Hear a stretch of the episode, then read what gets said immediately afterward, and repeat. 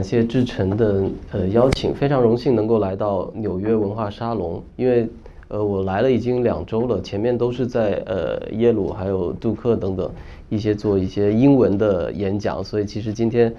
太好了，我终于可以用中文来讲了，就是感觉呃心理负担少了很多。对我先简单的自我介绍一下，我是呃北大中文系跟艺术呃影视编导的双学位。但是我毕业之后基本上都是在科技大公司，像 Google、像百度，然后一家呃做虚拟现实跟动作捕捉的呃科技创业公司呃工作，然后主要是做市场跟品牌这样的一些一些事情。那么，但是在我日常的工作之外，其实我是从很小就开始看科幻。然后十六岁发表第一篇作品，在科幻世界上，可能大家有很多都是看过科幻世界的这样一些科幻迷，然后就是一直把这个兴趣爱好一直坚持了下来，就是包括在这本《荒潮》，其实写作也是在 Google 工作的期间，所以昨天我们在 Google。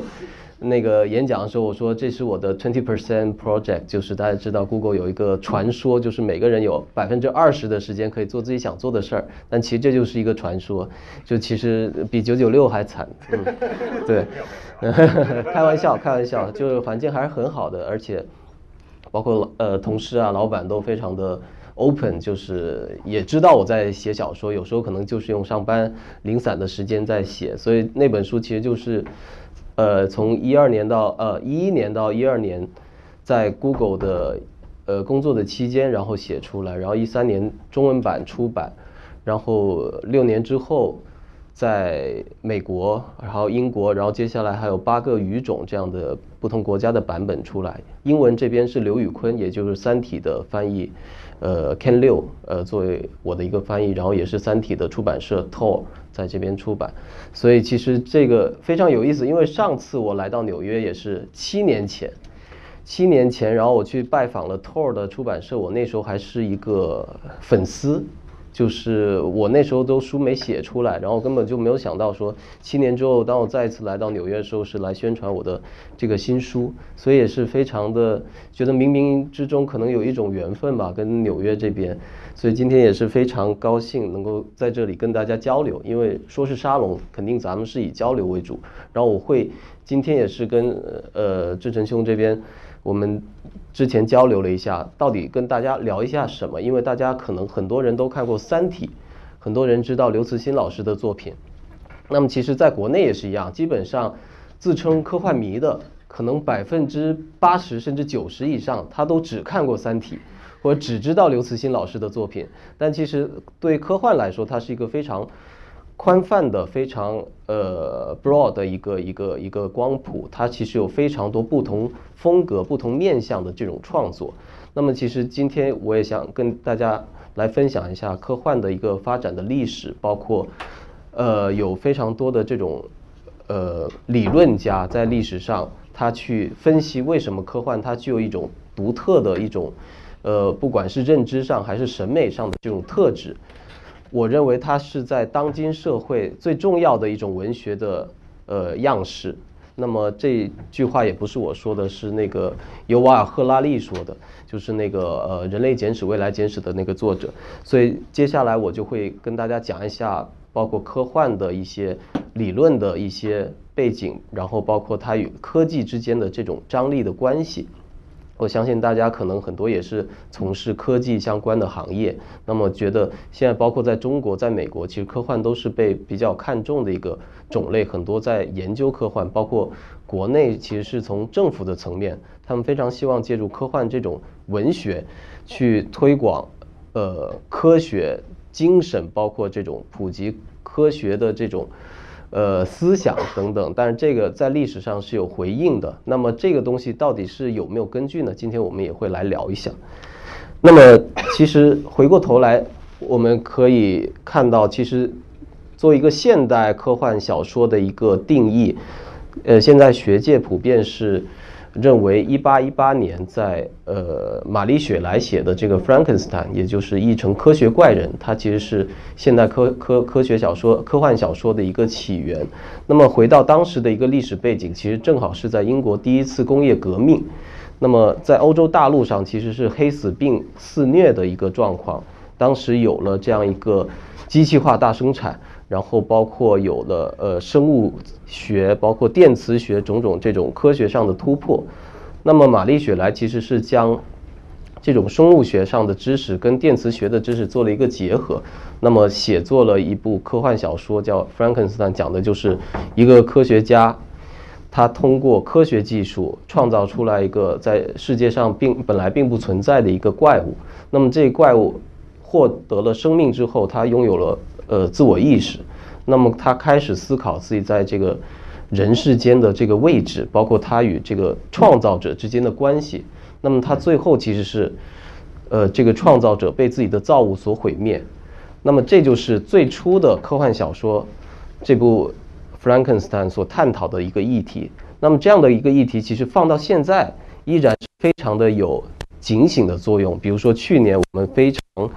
呃，引起特别大争议的。基因编辑技术、基因编辑婴儿这样的一个事件，那么其实正好也是回应了这样的一个议题，就是当我们拥有了某某一种足够强大的科学技术之后，我们有没有这样的权利用它来创造一些或者改变一些生命的样态？那么在创造者与被创造者之间，它到底是一种什么样的关系？什么样一种权力的结构？其实这就是科幻小说。我觉得它在历史上每一次它的兴盛、它的崛起，都是与整个大的时代背景有非常强烈的关系。那么我们可以看中国，其实中国回过头来看，我们可以说它有三次科幻兴起的这种高潮。那么第一次其实是在晚清，也就是一九零二年到。一九一二年，其实正好就是在今年咱们五四一百年前之前的一个状态。其实我觉得这一波的高潮，包括一九零二年梁启超他第一次创作了《新中国未来记》，他其实可以算是呃最早期的一波，就是通过引进、引进以及原创这种科学小说，当时是翻译成科学小说，因为是从 science fiction 直接翻译过来。那么他们希望通过这样的一个文学样态来启迪民智，来，呃，来提升我们民族的一个科学理性的这种这种思想。但是很很遗憾，他们失败了，因为中间尽管有包括包天笑、包括鲁迅。等等，他们其实翻译了凡尔纳的呃《越界旅行》《地心游记》等等这样的一些小说，然后创作上其实有非常多的这种尝试，但是回到整个大的时代背景，其实是传统的力量，包括民众对于科学这样的一个概念，它其实没有认知的，所以这波高潮其实非常的短暂，而且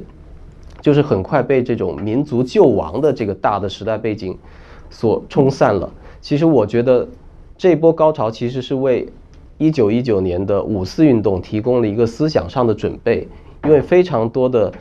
当时的仁人志士，包括那些呃文学家、革命家，他们其实都参与到了这波呃科幻的高潮，包括之后兴起的这个白话文的这种新文化运动，其实都是同样的一波人。那么这波人其实从这个科学小说，从这个舶来品里，他获取了对于民主、科学这样的一些比较原初的概念，因为当时他们译介的非常多的小说都是乌托邦小说，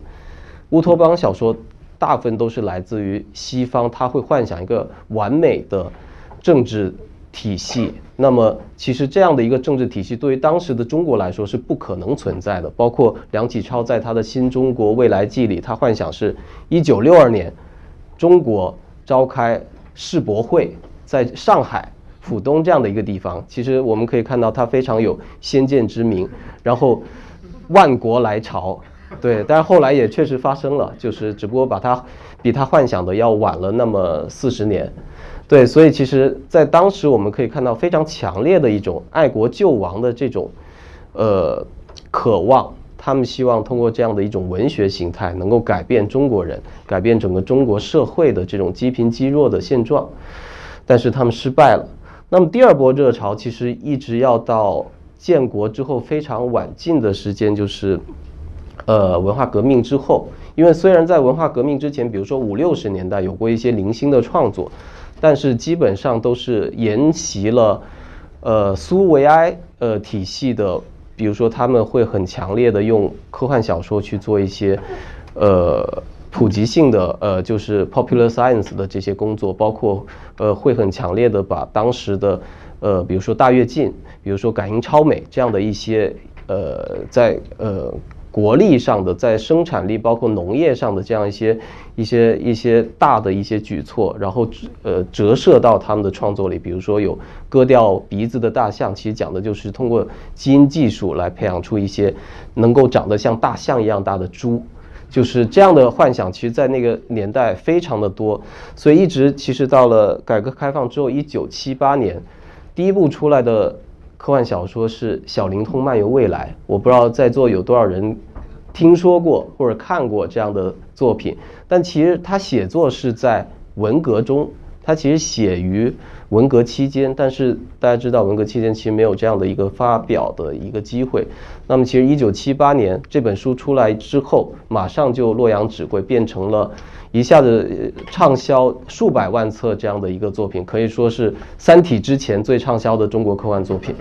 所以大家在这部作品里其实可以看到，它同样是继承了之前对于乌托邦是未来中国的一个想象。他写的是在二十一世纪的中国，那么车都是在天上飞的，然后我们有机器人作为我们的一个一个助手，然后我们吃的肉都是在实验室里栽培出来的，甚至有人造的月亮，然后穿上的衣服都是可以根据外部的这种光线去改变颜色。包括写到芝麻可以长得像西瓜一样大这样的一些想象，其实我们可以看到，就是在文化革命之后，大家非常强烈的想要去改变这个社会现状的，包括生产力的解放，包括思想上的解放，其实都在科幻小说的这波热潮里去呈现出来。那么这波其实也非常的短暂，因为到了一九八三年，又出现了一次政治运动，叫做。清除资产阶级精神污染这样的一个政治运动，那么当时就把科幻小说作为这样的一个精神污染之一列入其中。那么当时其实非常多的科学家站出来说：“你们写的都是伪科幻，都是民科。”就是包括当时有一部特别有名的，就是写的是在喜马拉雅上发现了一个恐龙蛋。那么恐龙蛋里有一些这样的一些遗传物质，然后可以通过这个遗传物质复制出来一些恐龙。那么这样的一篇小说就被当时的呃非常著名的古生物学家加以批驳，加以在甚至在比较主流的这种呃官媒、党媒上去进行这种批驳。那么这个结果就是导致一大波的科幻作家他就放弃了写作科幻小说，包括叶永烈老师就是写。《小灵通漫游未来》的作者，他就转向了写作呃政治人物传记，所以这样的一波非常短暂的科幻的高潮也就这么过去了。所以到现在，其实我们把自己看成是在第三波的这样一个中国科幻兴起的新浪潮，它其实是从一九九九年开始。为什么是一九九九年呢？因为那年发生了一件事情，是跟高考有关。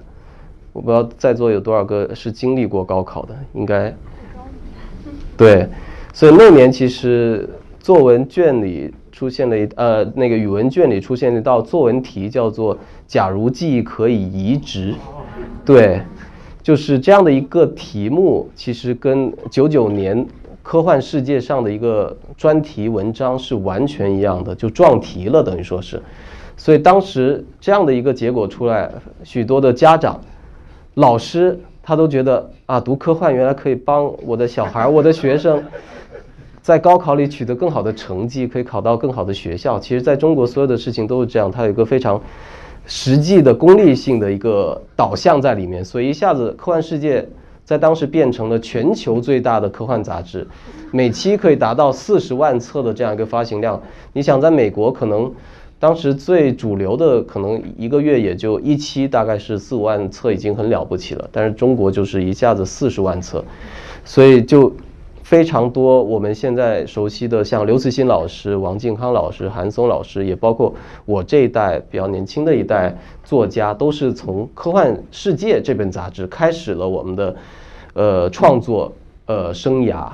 所以这波浪潮也非常的有意思，因为从科技上来看，其实九十年代末正好是呃 PC 就个人电脑跟互联网刚刚在中国大陆开始呃普及开来的一个时间。那么这样的一波科技发展的浪潮，跟这呃可以说是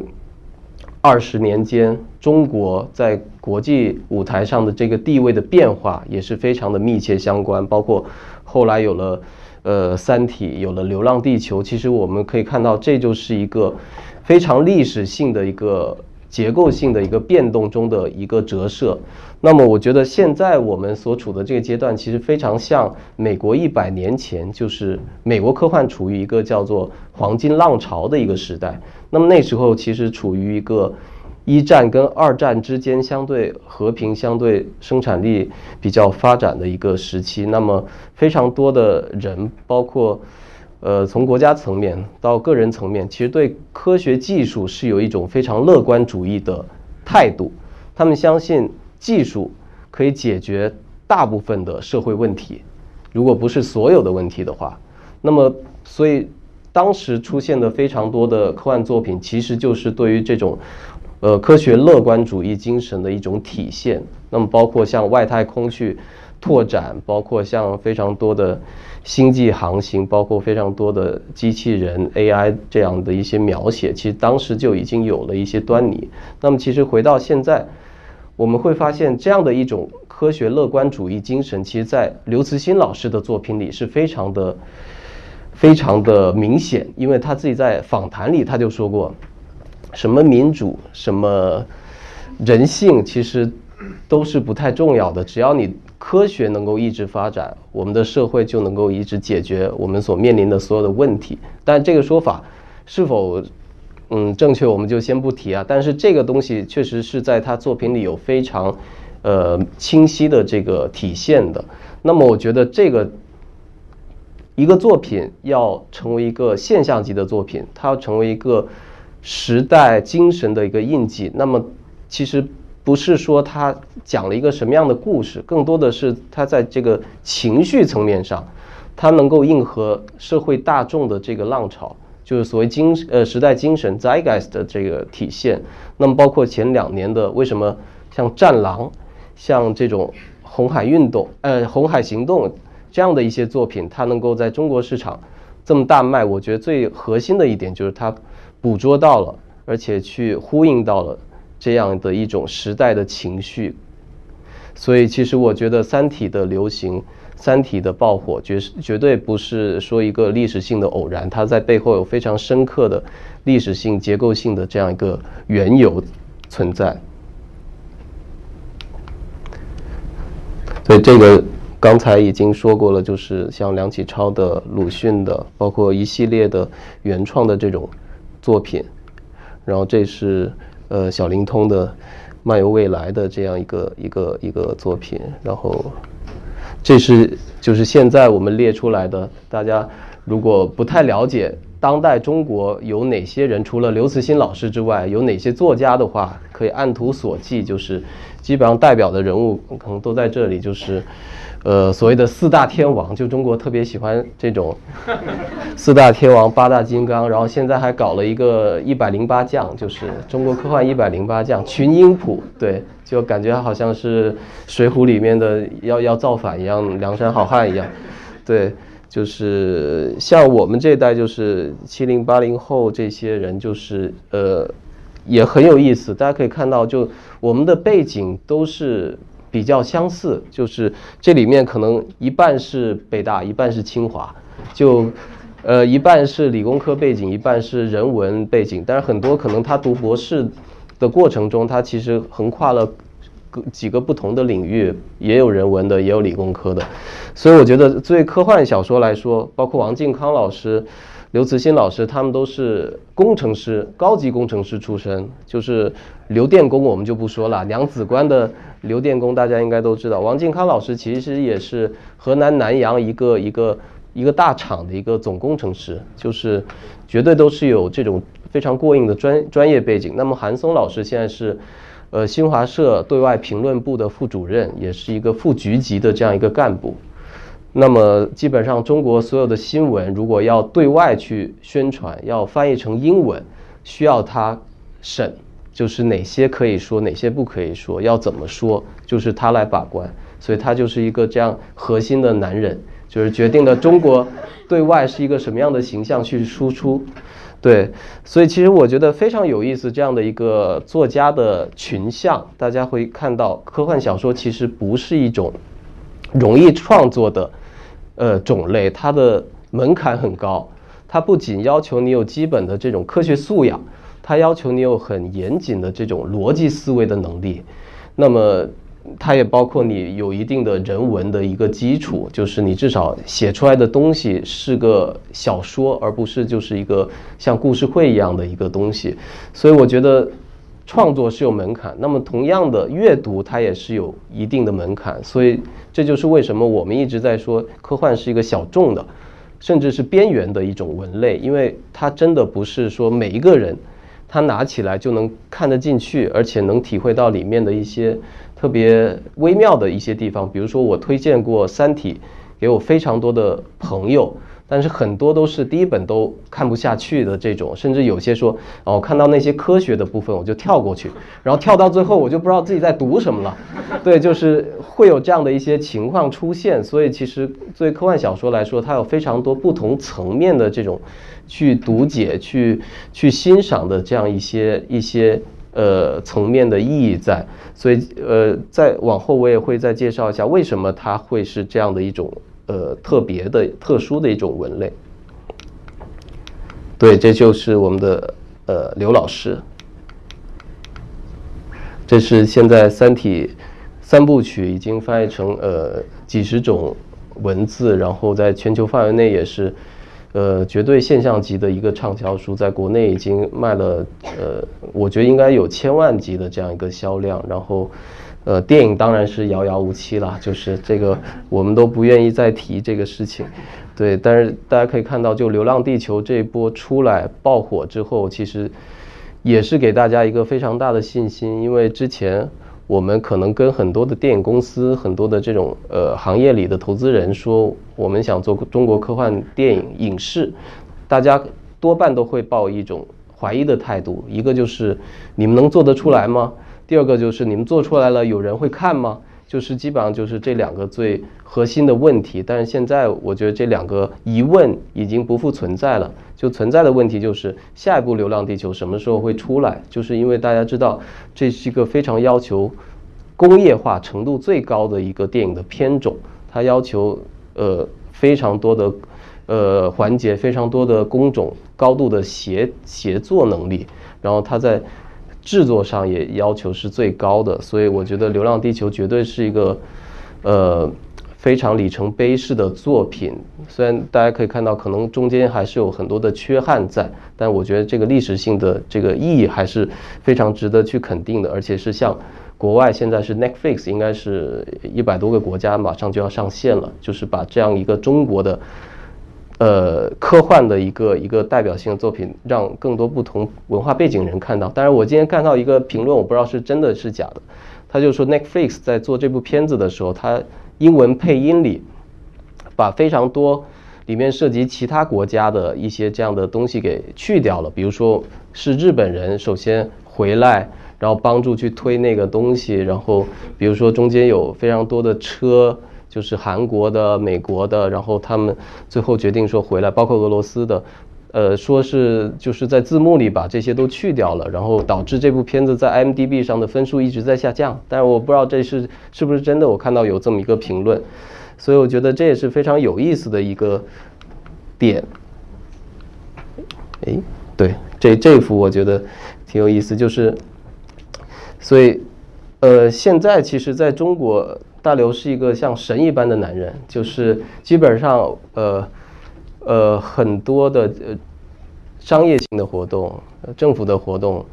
呃都想邀请他去呃出席、去站台这样子，因为包括潘石屹老师，就是前不久也给。呃，刘老师拍照片嘛，他是一个业余爱呃摄影爱好者，然后在拍照片的时候就问他说，那个就是对《三体》里呃，包括对整个行业，包括互联网行业的一个看法。然后大刘就说，这就是一本科幻小说，你就是随便看看就好，不要太当真。对，但是这也是代表了就是两种不同的呃身份，他对科幻的这个东西，这个文类它的一个意义和价值的一个不同的一个判断。因为我曾经接到过这样的一个，呃要求，就是来自一个房地产商，他想请刘老师去开幕剪彩，就是楼盘落成了，想找他去剪个彩。就是我觉得很多人其实会把科幻小说作家，尤其是刘慈欣老师，当做一个，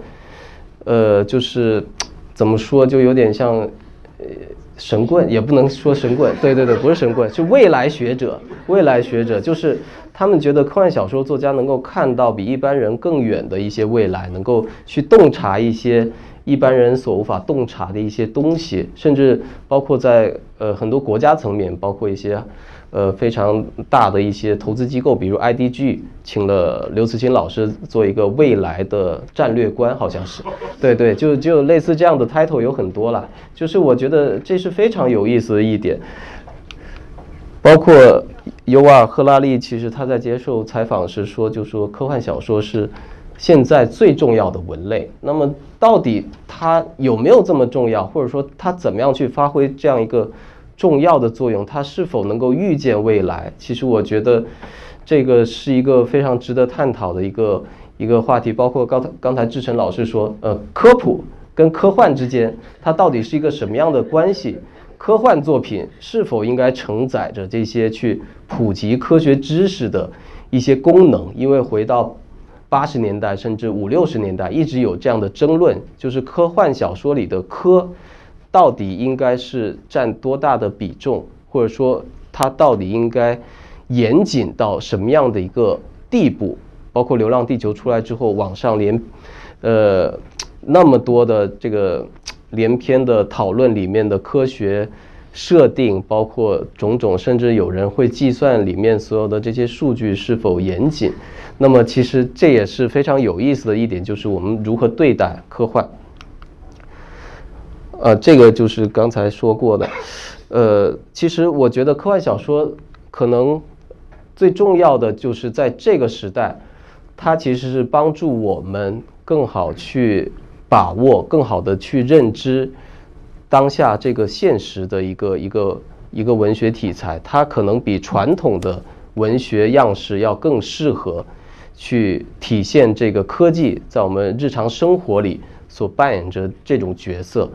那么，其实这是达克苏文，他是一个呃南斯拉夫籍的呃南斯拉夫裔的加拿大人，他其实是一个非常左派的一个一个学者。那么他很多的思想是来自于俄国的形式主义。那么其实他是最早在西方就去研究科幻小说的美学特征的这样一个人。那么他提出来一个，就是在七九年就提出了一个科幻小说最核心的一点，就是认知的陌生化，叫 cognitive estrange。那么这个是什么意思呢？他其实列了这样的一个坐标系，就是纵轴是表示在文学里面它的一个认知性。所谓认知性，就是我们能够用理性去把握，它是符合逻辑的，呃。那么下面相对应的就是非认知性。那么像横轴，它其实是美学的风格。最左边的其实是自然主义。自然主义，大家可能如果学过一点文学史的话，就是比如说呃呃左拉这种，就是呃你看到什么东西就把它原原本本的记录下来，就尽量的接近。我们人所能感知到的现实世界的面貌，这样的一种东西。那么最右边其实是一种陌生化的一种审美的效果。那么它就是远离我们的日常审美，包括我们日常生活对种种经验的这种认知的习惯。那么其实它就是把这样的不同的一些文学类别放置在这个坐标系，大家可以看到左上角其实是现实主义文学，因为它是从审美上它是更贴近我们对于自然、对于这种呃真实世界的这种认知。那么它同时也是符合逻辑的，它所有的发生，所有的这种因果关系，它其实是我们能用理性去理解、去把握的。那么。那么，在它对角线就是其实是最陌生化、最非认知性的，它其实是一个像神话、像民间传说、像奇幻的文学这种，它其实是呃没有那么逻辑性，而且它在审美效果上是远离我们的日常生活的。所以，其实我打过一个比方，就是如果你种芝麻得芝麻，那就是现实主义文学；你如果种芝麻得西瓜，那就是奇幻。就是就是在这个右下角，但如果你种芝麻得到一个像西瓜那么大的芝麻，那它就是科幻小说，因为这可以通过生物技术，可以通过呃基因改造技术能够实现这样的一个效果。但是它又是它同同时它有一个审美上的陌生化，但同时它又是理性的，它又是符合逻辑的，它可以用一个科学的一个理论去解释。那么这其实就是。达克苏文对于科幻小说的一一个一个在这个坐标系上的一个定位，他认为就是科幻文学可以通过这样的一种形态，那么帮助我们对于一个日新月异的呃科技不断在刷新我们对现实世界认知的这样一个时代，帮助我们更好的去把握当下的一个现实。那么这个其实是毕业于哈佛，现应该是在 Queens Queens College 呃执教的教授朱瑞英，他是一个韩裔呃韩裔美籍的一个一个学者。那么他其实在二零一零年就写了这么一本书，叫《Do Metaphors Dream of Literal Sleep》。其实这个名字就是像 Philip K. Dick 的，就是呃电子羊。仿真人梦见了电子羊这么一个标题去做致敬，他其实在里面提出了，就说其实科幻才是现实，呃，才是一种最高密度的现实主义，而现实主义只不过是一种低密度的科幻小说。他为什么这么说呢？他其实是回到了一个古希腊的诗学的一个传统，就回到亚里士多德的一个时代。他认为亚里士多德就说，所有的文学、所有的艺术形态其实是对现实的一种模仿。那么模仿，它就代表着中间它有一个需要用喻体、用比喻去帮助我们去把握本体的这样一个过程。那么其实，如果在一个传统的一个社会图景里，其实比喻跟这个本体之间它的关系是相对一目了然的。但是到了现在，到了一个科技日新月异，然后有非常多的科技概念，比如 AI，比如区块链啊，比如这种，呃，什么 VR 啊，什么这样一些量子计算啊，种种这些东西，其实充斥在我们日常生活里，充斥在我们的一些话语体系里。那么，其实这个时候我们很难去用一个比喻去寻找到一个呃对应的比喻去解释这些抽象的一些概念。所以，打比方说，我们以前经常会用。呃，信息高速公路这样的一个东西来比喻互联网，它其实是用高速公路这样的一个意象，让大家都能理解啊，原来连上了互联网之后，我们能够就是很快捷的去传递数据，去交换我们的信息。那么，其实，在科幻小说里，你会发现，我们所用的这种比喻，它不仅是一个比喻，它同时也是本体的一个存在。比如说，在头号玩家里。我们都知道它有一个绿洲，对吧？它是一个虚拟的世界。那么其实它同时也是一个比喻，就是对于呃数字空间的一个比喻。但它同时又是一个实在。我们的主人公可以在绿洲这样的一个虚拟世界里去冒险、去执行任务、去成长。那么在科幻小说里，就是喻体跟本体它可以是同样的一个东西，但这样的一个。美学或者说诗学上的特征，在传统的现实主义文学里其实不存在的，所以这就是为什么朱瑞英他认为科幻才是高密度的现实主义，只有科幻能够帮助我们最大的呃最精确的，然后最深刻的把握当下这个充满了抽象、充满了不确定性的一个现实的图景。包括这个就是大跃进时候的一幅画，就是这有配诗叫做“肥猪赛大象”，对，就是大家可以看到，如果这样的一幅画放在一个传统的一个一个审美，比如说比喻的体系里，你就会觉得它是一个对当时，比如说这种呃大跃进，比如这种放卫星的这种呃政治运动的一种讽刺。但如果是放在科幻小说里，你会发现说，它这个东西其实是可以存在的。你可以通过生物技术，就是我刚才说的基因编辑技术，它可以让肥猪真的是可以赛过大象。那么这个就是把它的这个本体跟它这个喻体统一起来。那么第三个人其实就是呃。Frederick 呃 Jameson 就是詹明信，他是一个就是后现代主义，也是西方马克思主义的一个一个大师。他在也是在一零年里，他其实出版了一本叫《未来考古学》的学术著作。他其实在里面提出，就是科幻其实是一种从未来看当下，从他者看自我的一种文学形态。它其实是更多的从呃乌托邦跟反乌托邦这个。呃，历史的源流来讨论这样的一个问题，他会讲到，当呃二十世纪过后，其实是我们发生了非常多的事情。其实最早的乌托邦是从一，如果算一五二六年，呃，托马斯莫尔的乌托邦那个那那个文章出来之后，其实经过了非常长的时间的发展。但是到二十世纪之后，我们发生了两次世界大战。包括发生了越战，发发生了核爆，包括苏联的解体，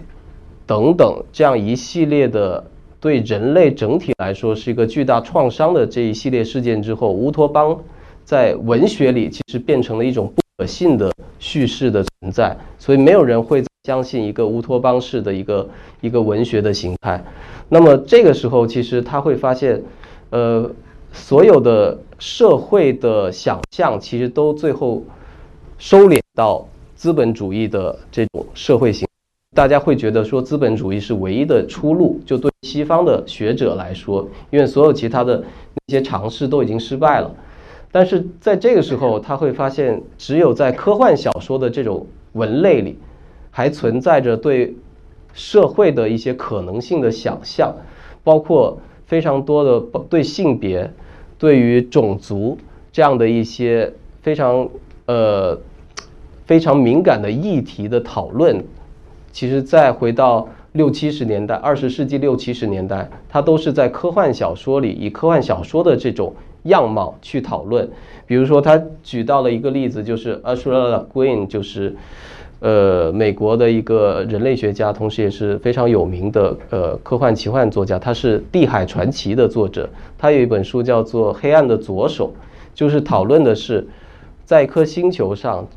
其实不像地球一样分为男女两种性别，所有的人都是一种在大部分时间是一种中性的存在，也就是雌雄同体。那么，只有当一个个体在发情期遇到了另一个个体之后，他们两个人的性别才会发生相对，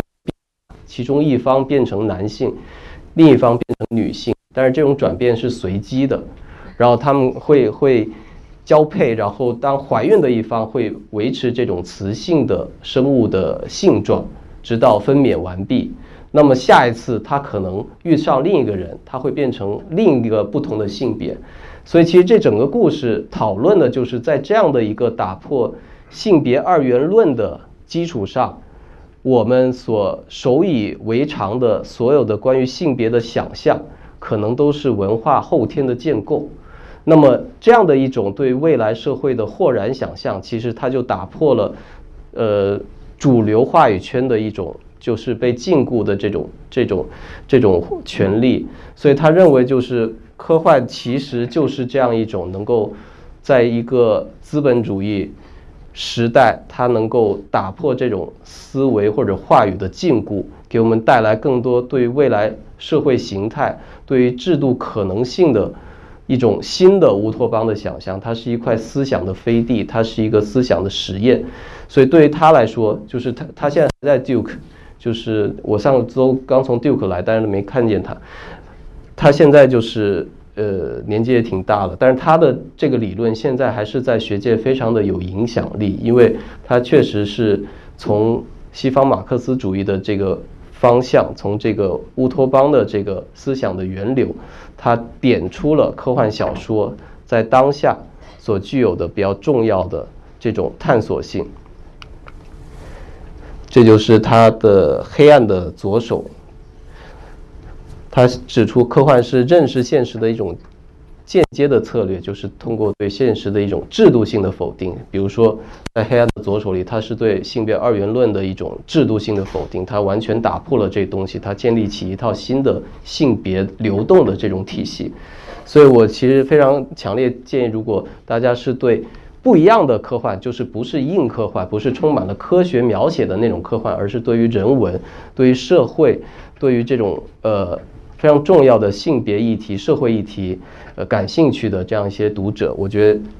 他的著作其实非常值得去去拜读的。那么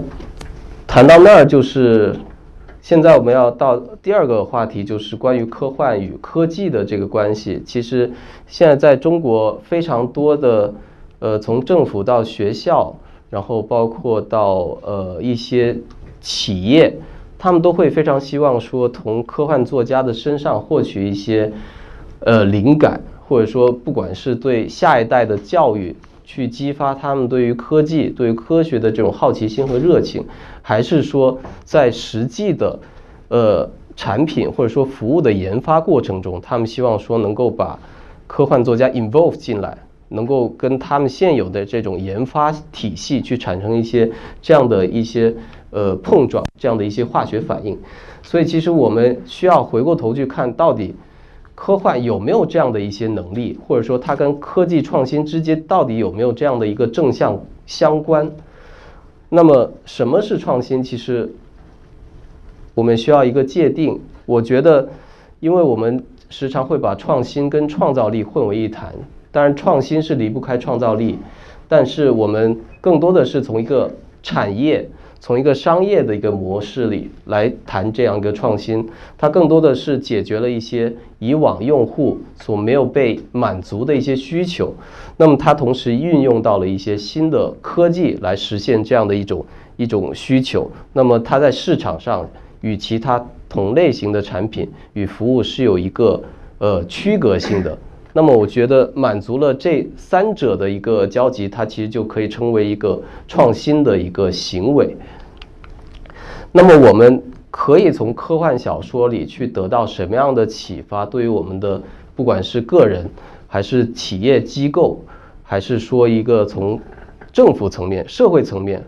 能够得来得到这样的一些创新的一些启示呢？呃，这个是我非常喜欢的一个。作家他叫阿瑟克拉克，就是我从小呃读他的作品，包括大刘说自己的作品也是对克拉克，比如说《二零零一太空漫游》的拙劣的那个模仿，但是他是比较谦虚。他不光是科幻小说作家，他同时也是提出了通讯卫星理论这样的一个一个科研工作者。他也在英国被授予了爵士的这样一个一个一个勋章，所以他其实说过一些。非常重要的话，就是当然就是这样的话，可能放在哪儿你都会觉得说挺有道理的。就是比如说他说过，呃，叫做克拉克法则之一，就是可能性的边界在哪里，只能通过不断向不可能的方向一点点的冒险超越来发现。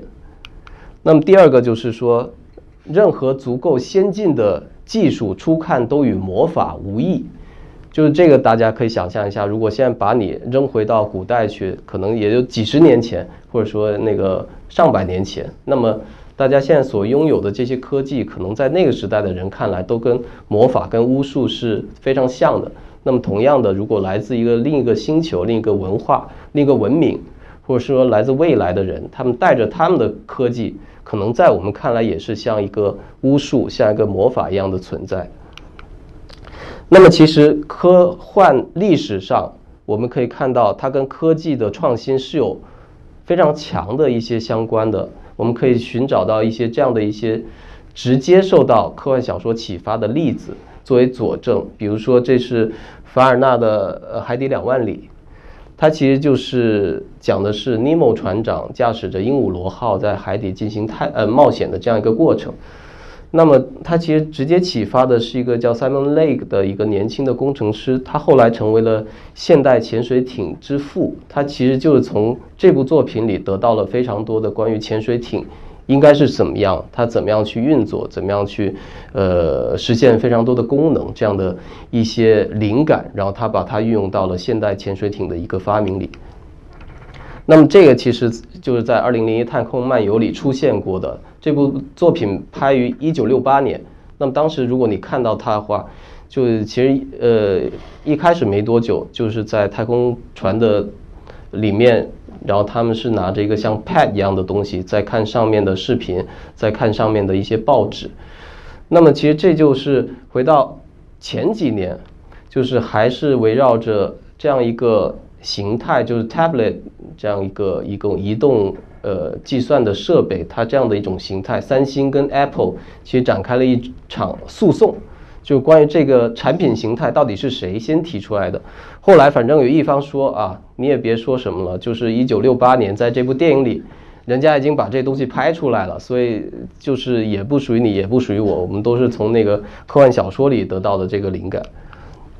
那么这个是雷布拉德伯里一本非常著名的《华氏四五幺度》，华氏四五幺度其实是指的燃点，它讲的其实是在未来社会。消防员其实不是一个灭火的一个功能，而是他去纵火，他要去烧掉一些禁书，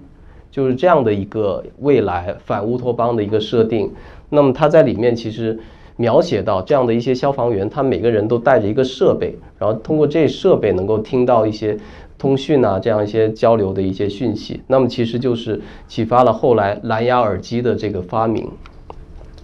那么在 VR 行业，就是我原来所处的这个领域，其实跟科幻的关系更为紧密。就基本上非常多的实验室，包括工程师，他们都是直接从科幻小说里拿过来一些概念，然后放到行业里面去。比如这是呃一九三二年的一个非常呃短篇作品，就皮格马利翁的眼睛，他就设想了在。未来有这样的一种眼镜，它可以看到、听到，甚至闻到一些现实物理世界里所不存在的讯息。那么，包括 Oculus，其实它的创始人呃 Palmer Luckey，他其实非常喜欢《Ready Player One》这本书，甚至他会把这本书发给公司里每一个新进的员工，甚至把这个人邀请过来，因为他认为在呃《Ready Player One》里对于 VR。整个装备包括身上的这些呃体感装置的这种设计是非常的可行，非常的贴近现实里面的工程呃学的这样一个一个一个想法。那么包括在一九九二年，Neil Stephenson 他写了一本叫做《Snow Crash》雪崩的这样一个呃 cyberpunk 的小说，他在里面提出了两个概念，一个叫做 multiverse，multiverse 就是指的是整个虚拟的空间，然后另一个概念叫 Avatar，Avatar 就是我们所拥有的这样一个虚拟的化身，所以其实这两个概念后来都直接被虚呃虚拟现实行业直接拿过来，就是一直做一个行业的标准在用。就是现在我们提到所有的在虚拟空间里的这样一些化身，我们都是会用 Avatar，包括 James Cameron 的那部电影也是用 Avatar 这样的一个概念。那么包括这个也是。这个是从《星际迷航》就是上世纪六七十年代的一个美国的剧集里，它其实，呃，Captain Kirk 他就已经用这种随时可以通讯的这种工具，他也是直接启发到了一个年轻工程师，后来七十年代加入了呃摩托罗拉，他就直接就是成为了这个这样一个移动电话的发明者。那么包括最早的 H.G. Wells，威尔斯在。这个《The World Set Free》里面提出了，呃，包括原子能的应用，包括在世界之战里这种激光的应用，其实都是远远超前于时代，然后也是启发了后来包括像原子弹的呃呃诞生，包括像这种激光的这种呃传输信息的工具等等的这样一些科研的工作者。那么这幅图其实呃挺有意思的，大家可以看到，在左边其实讲的都是在一些科幻影视里出现的这种科技的概念，比如这里有无土栽培啊，有这样一些什么飞行车呀。有这样一些什么头戴式显示器啊？那么在右边，其实它是在现实世界里出现的一个时间节点，中间有一些带颜色的线把两边连起来，所以你可以看到，其实不是一个非常线性的关系。就有些时候电影里是早于现实世界里出现，但有时候电影里其实晚于现实，甚至远远远于现实里出现的时间，比如这个。呃，无土栽培技术就是可能就是没有这样的一个场景让它在影视里去呈现吧，所以就是它其实，在现实世界里早就在一九四几年的时候就已经出现，但在呃科幻影视里一直到可能九几年它才有这样的一个一个展现的机会，所以这也是给我们一些启示，就是在。科幻和科技创新之间，它未必是一个一对应的，也不是一个线性的一个关系。它有很多时候，它是一个互相激发、鸡生蛋、蛋生鸡的这样一个有机的互动的一个关系。那么，其实我后来就把这样一个，包括在公司里，在一个呃技术呃机构里，我们怎么样去做这种创新这样的一个过程。我其实跟写科幻小说的过程，我做了一个对比，因为我原来在百度也是在产品呃市场部门，跟前端的研发也是非常密切的关系。其实我觉得在两者之间有非常类似的这样一个步骤，所以我觉得可以把它们呃用这样的一个方式去做一个概括总结。首先就是连接，我觉得所有的这种创新，包括想象力，它都是来自于对于完全。不相关的两个领域、两个概念之间建立起这样连接，所达成的一种效果，就像 Steve Jobs 说的 “connecting the dots”，这其实是所有的创新、所有的想象的一个最初的一个起点，就是在不同的事物之间建立起这样的一个联系。那么联系之后，其实来到了第二个环节是发问。其实对科幻小说来说，它最核心的一个是 “what if”，就是如果怎么怎么样，那么会怎么怎么样？就这样的一个问题框架，它会贯穿在我们写作科幻小说里的呃每时每刻。所以，对于一个创新者来说，他同样的是要提出属于他的问题。我的这个创新是能够解决用户的什么样的问题，什么样的需求？不管是实际的需求还是情感上的需求，那么它是满足了这些需求之后，它会带来一个什么样的变化，什么样的一个结构性的呃冲击？那么这其实就来到了第三个阶段，我们要去观察。所谓的观察，就是我们会把一些人、一些角色放到这样的一个问题里面去。那么其实就是。呃，有点像是世界观设定底下，你需要有一个人物去承载这样的一个故事，承载这样的一个情感。那么在创新领域其实也是一样，我们看到太多的这种创新，它其实是远离了人，远离了个体。我们把人很多时候看成一个数字，看成一个用户 data，用看成了一个 ID。但是其实对于每一个个体、每一个用户来说，它是。有血有肉的，它是有自己的整个 background，它有自己的整个跟真实世界的这种连接。那么，其实我觉得在创新里面很重要的一点就是，你要把人的这个因素带进来，放到你的那个 scenario，带到你的情境里去观察，它到底会因为你提出来这个大问题，你提出来这个 solution，它会去发生什么样的一个变化。那么第四个环节，我觉得就 experiment。就是在科幻小说里，其实经常会发现，把一些可能性推演到一个极致，比如《三体》里面也是，就是红纪元、乱纪元这样的一个非常极端的设定。那么在这样的一个极端的设定里，我们去考验，就是社会会发生什么样的一个变化，包括人性会发生什么样的一个变化。这其实也是我们在。做产品或者说技术或者说其他什么类型的创新的过程中，我们特别需要去做的一件事情就是找到风险的一个边界。比如说无人驾驶汽车，我们都知道它是可能会极大的提升我们的社会运行的效率，我们会极大的节省每一个人的这种日常出行的这种烦恼。但是我们同时也是要把这样的一些。极致的情境带进来，我们去思考，如果发生了一些意外的时候，到底这样的一个责任归属方是谁呢？是汽车，是算法，是坐在车里的这个人，还是别的什么东西？这是每一个创新过程中，我们都必须去拷问自己的一个这样的一个一个过程。那么整合，其实对于小说来说，我就是要把前面所有的这些。环节所有的不同的层面，我把它变成一个有血有肉、跌宕起伏的一个完整的故事。那么对于一个创新者来说，其实就是要把这整个东西 package 成为一个可以对上下游、对整个生态、对里面整个环节都能够去放到大市场上去进行规模化应用、去规模化服务我们的用终端用户的这样一个完整的形态的一个产品或者服务。所以，其实我觉得很多时候，我希望很多做工程的、做科研的人，其实他们应该学着写一写小说，因为我们知道中国其实是一个工程师文化非常呃重的一个一个国家，包括我们非常多的领导也是工程师出身，他们很多时候会以一个工程的方式去思考问题，他们会觉得我们要从技术角度，我们要从一些。细节我们要从制度设计上去解决这样的问题，但往往我们可能缺乏了一种人文的关怀，我们缺乏对每一个个体的这种作为人的这种尊严，作为人的价值的这种体认和尊重。所以，其实我觉得，作为科幻小说来说，它是连接两者的一个非常完美的一个桥梁。它需要把科学的跟人文的这样一个东西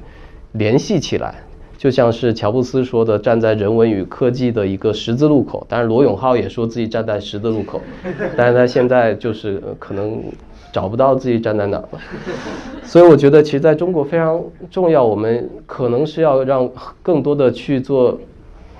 顶层设计，或者说基础技术去实现这些技术的人，我们要给他一些人文的这样一些。培训也好，熏陶也好，我们让他们去更多的思考，他们所做的每一个决定，可能都会影响在未来百万人、千万人甚至亿万人的生活。其实这个东西可能是他在做这样一件事情之前他没有想象的。比如说贺建奎，他绝对就不会想他所编辑的这些婴儿，最后他们会面临什么样的一个状况？他们出来到社会之后，他面临什么样的一种压力和目光？所以这些东西，我觉得是在中国现在特别急需的，我们需要去普及的，需要去宣传的一些一些人文主义的一些东西。那么科幻小说其实可以做一个特别好的一个载体。那么这些其实就是，呃，主要是在美国这边我所接触到的一些大的机构，包括这个是 X Prize Foundation，就是他们是。跟包括 Google，包括跟呃高通，包括像全日空等等，他们会经常做一些这种全球性的征集。比如说，以色列不是刚一个民营的一个机构，它要登月，然后它最后失败了嘛？这其实缘起是来自于 X Prize 基金会几年前跟 Google 的一个合作，就是民间力量怎么样去登月的这样一个计划。那么它其实是给出了一百万美元的。这样一个一个一个奖金，但是最后就谁也没拿到，因为经过了十年吧，好像是大家都失败了，就这个真的是很难。但这基金会的创始人就是，呃，呃，我忘了叫什么，Peter 什么的，呃，他是一个非常死忠的硬核的科幻迷，所以他其实做这样的一个事情，都是为了把科幻的想象能够。带到现实世界里面来，包括跟大企业的这种联系、这种合作，能够让这些想象力、科学的想象力，能够通过某样、某某一些呃途径去落地。那么这其实是那个 Arizona State 的那个大学的一个科学与想象力的研究中心。那么其实它非常多的项目都是围绕着呃未来，围绕着人类的想象力，围绕着科技如何与呃我们的生存去产生关系，以及包括科幻在里面扮演着非常重要的角色。比如说，呃。他去年其实做了一个 Frankenstein 两百周年的一个大的游戏，就是在他们所在的区域，它是一个定向越野，然后去寻宝这样的一些游戏。那么这个其实是他们把一些学生放到一个罪案的现场，然后通过这些分析，然后让学生们去通过这种推测性的叙事方式，然后。掌握一些知识，然后得到自己的一些答案，其实也是非常游戏化的一些尝试。那么，包括他们也会有，呃，比如说科幻里面的怪物的这些形象，他们是否符合生物学的这样一些原理等等，还会有这样的一些展览。包括这是呃 AI 的艺术展，就所有的画，所有的这些书法，可能都是由 AI 由机器人去创作出来的。对，大家可能不知道，去年就是佳士得在纽约拍了一幅画，就是由 AI，就法国的一个团队，他用 AI 去学习了从十四到，好像十四到二十世纪的数万幅这样的肖像画，然后他自己通过算法去生成了一个家族的肖像画，然后其中的一幅去上拍，最后拍了三百万人民币，就是这个远超出他的那个底价，所以其实是。我们之前会觉得说，可能 AI 啊、机器人呐，在非常多的领域可能还是无法挑战人类，比如说创造，比如说艺术这样的一些领域。但现在其实他们也在慢慢的在改变我们对于这些可能人类以往觉得自己是独具一帜的这样一个一个地位的这样一些一些东西，在发起挑战。那么，包括这是他们的一些出版物，也都是在研究这样的一些东西。所以，其实，呃，我觉得今天总结起来就是，包括我们之前说的，很多人在质疑科幻里面的这种科学性是在哪里。其实，我觉得我们必须要把科学的真实跟叙事的真实分开来。其实，作为一种叙事的艺术，我们更多的是接受的。在它的一个大的世界观的前提下，它后面所有的情节展开都是符合大前提的逻辑。所谓的叙事真实是我们要追求的一个目标。这就是在文学上有一个词叫 suspension of disbelief，就是你读任何一个虚构作品，你看任何一个电影，其实你都需要某种程度上悬置你的怀疑，因为你不可能按照真实世界的这个逻辑。来评判他这个虚构作品里的所有发生的事情。那么，如果这样的话，没有一部科幻小说是应该被写出来的，因为它总会有某些地方是偏离了现实里面科学的发现。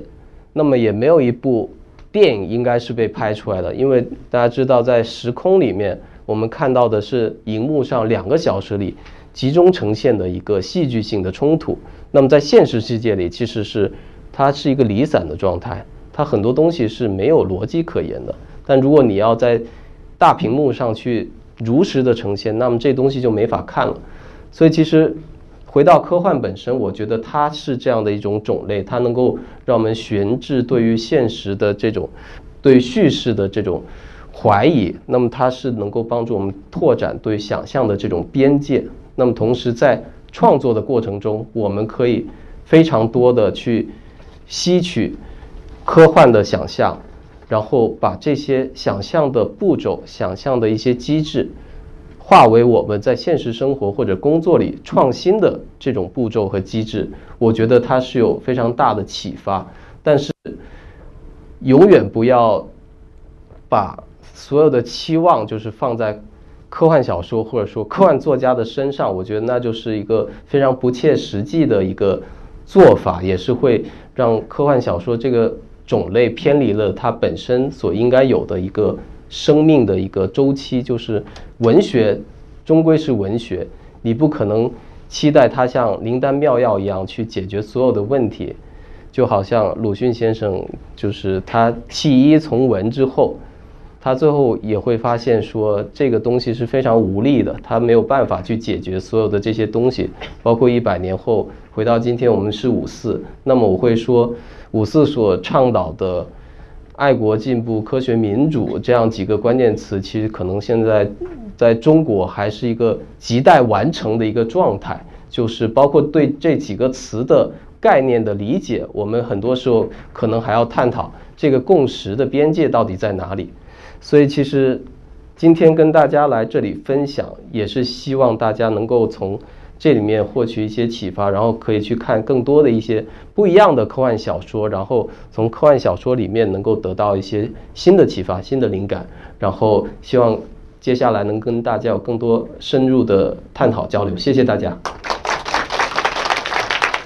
大家好，呃，我叫顾从云，然后我的豆瓣 ID，因为这边可能有我 豆瓣的朋友，我的叫木明，然后这也是我用来写科幻小说的笔名。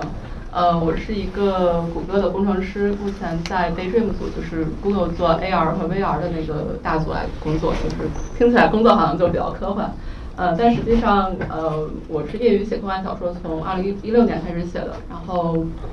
嗯，写了大概三三四年吧，现在有一些短篇，还有一些小中篇，嗯，还是一个入门作者，然后之前是跟也是跟陈老师在活动上认识的，我觉得。是一个陈老师对我们来讲，一个是我我也是他的读者，另外一个我觉得是更新在作者里面，我觉得他是非常有想法，而且他能够很好的把对科幻看法以及他自己的一些创作思路分享给大家的一个作者，所以我邀请他和呃包括志晨，我们一块儿把这个纽约文化沙龙这次演讲呈现给大家，所以也呃谢谢大家来这儿。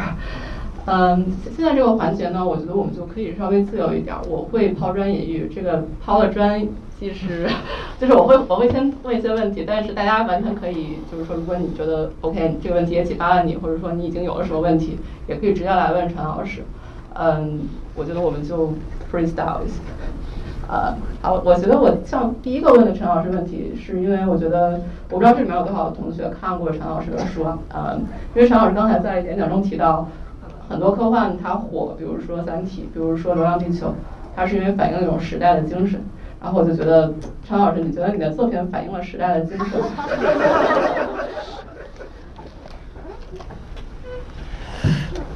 这个问题挺好的。呃，就拿我这本书来说吧，就这本书中文版是六年前，它其实讲的是非常现实面向的一个故事。其实。呃，是基于一个真实的地点，就是在我老家，我是潮汕人，我老家那边有个地方叫桂屿，如果大家有听说过，就是在一些报道上，它是全球电子垃圾回收的一个中心，等于说是就是一个小镇，然后所有的这些垃圾其实都是从海外，然后通过船运什么的运到这边去，然后。当地就是会有一些这样的企业，但是很多都是一种小作手工作坊的形式，他雇佣很多外来的工人，然后用一种完全没有防护的这种方式去拆解，去用酸呐这样一些化学的方式去把里面的一些金属成分给提取出来，然后做一个回收的一个一个经济的体呃一个模式。但是这样的一个过程，就是它造成那边所有的环境是严重的污染，包括有癌症村啊这样的一些东西，包括每一个工人其实他都是严重的受到损害，因为在这些降解过程中有非常多的金属微粒啊，包括这种酸性的这种酸物对肺部、皮肤，包括呼吸道，整个人都是会有极大的损害，所以其实。当时我想写这个东西，其实就是基于这样的一个非常现实性的一个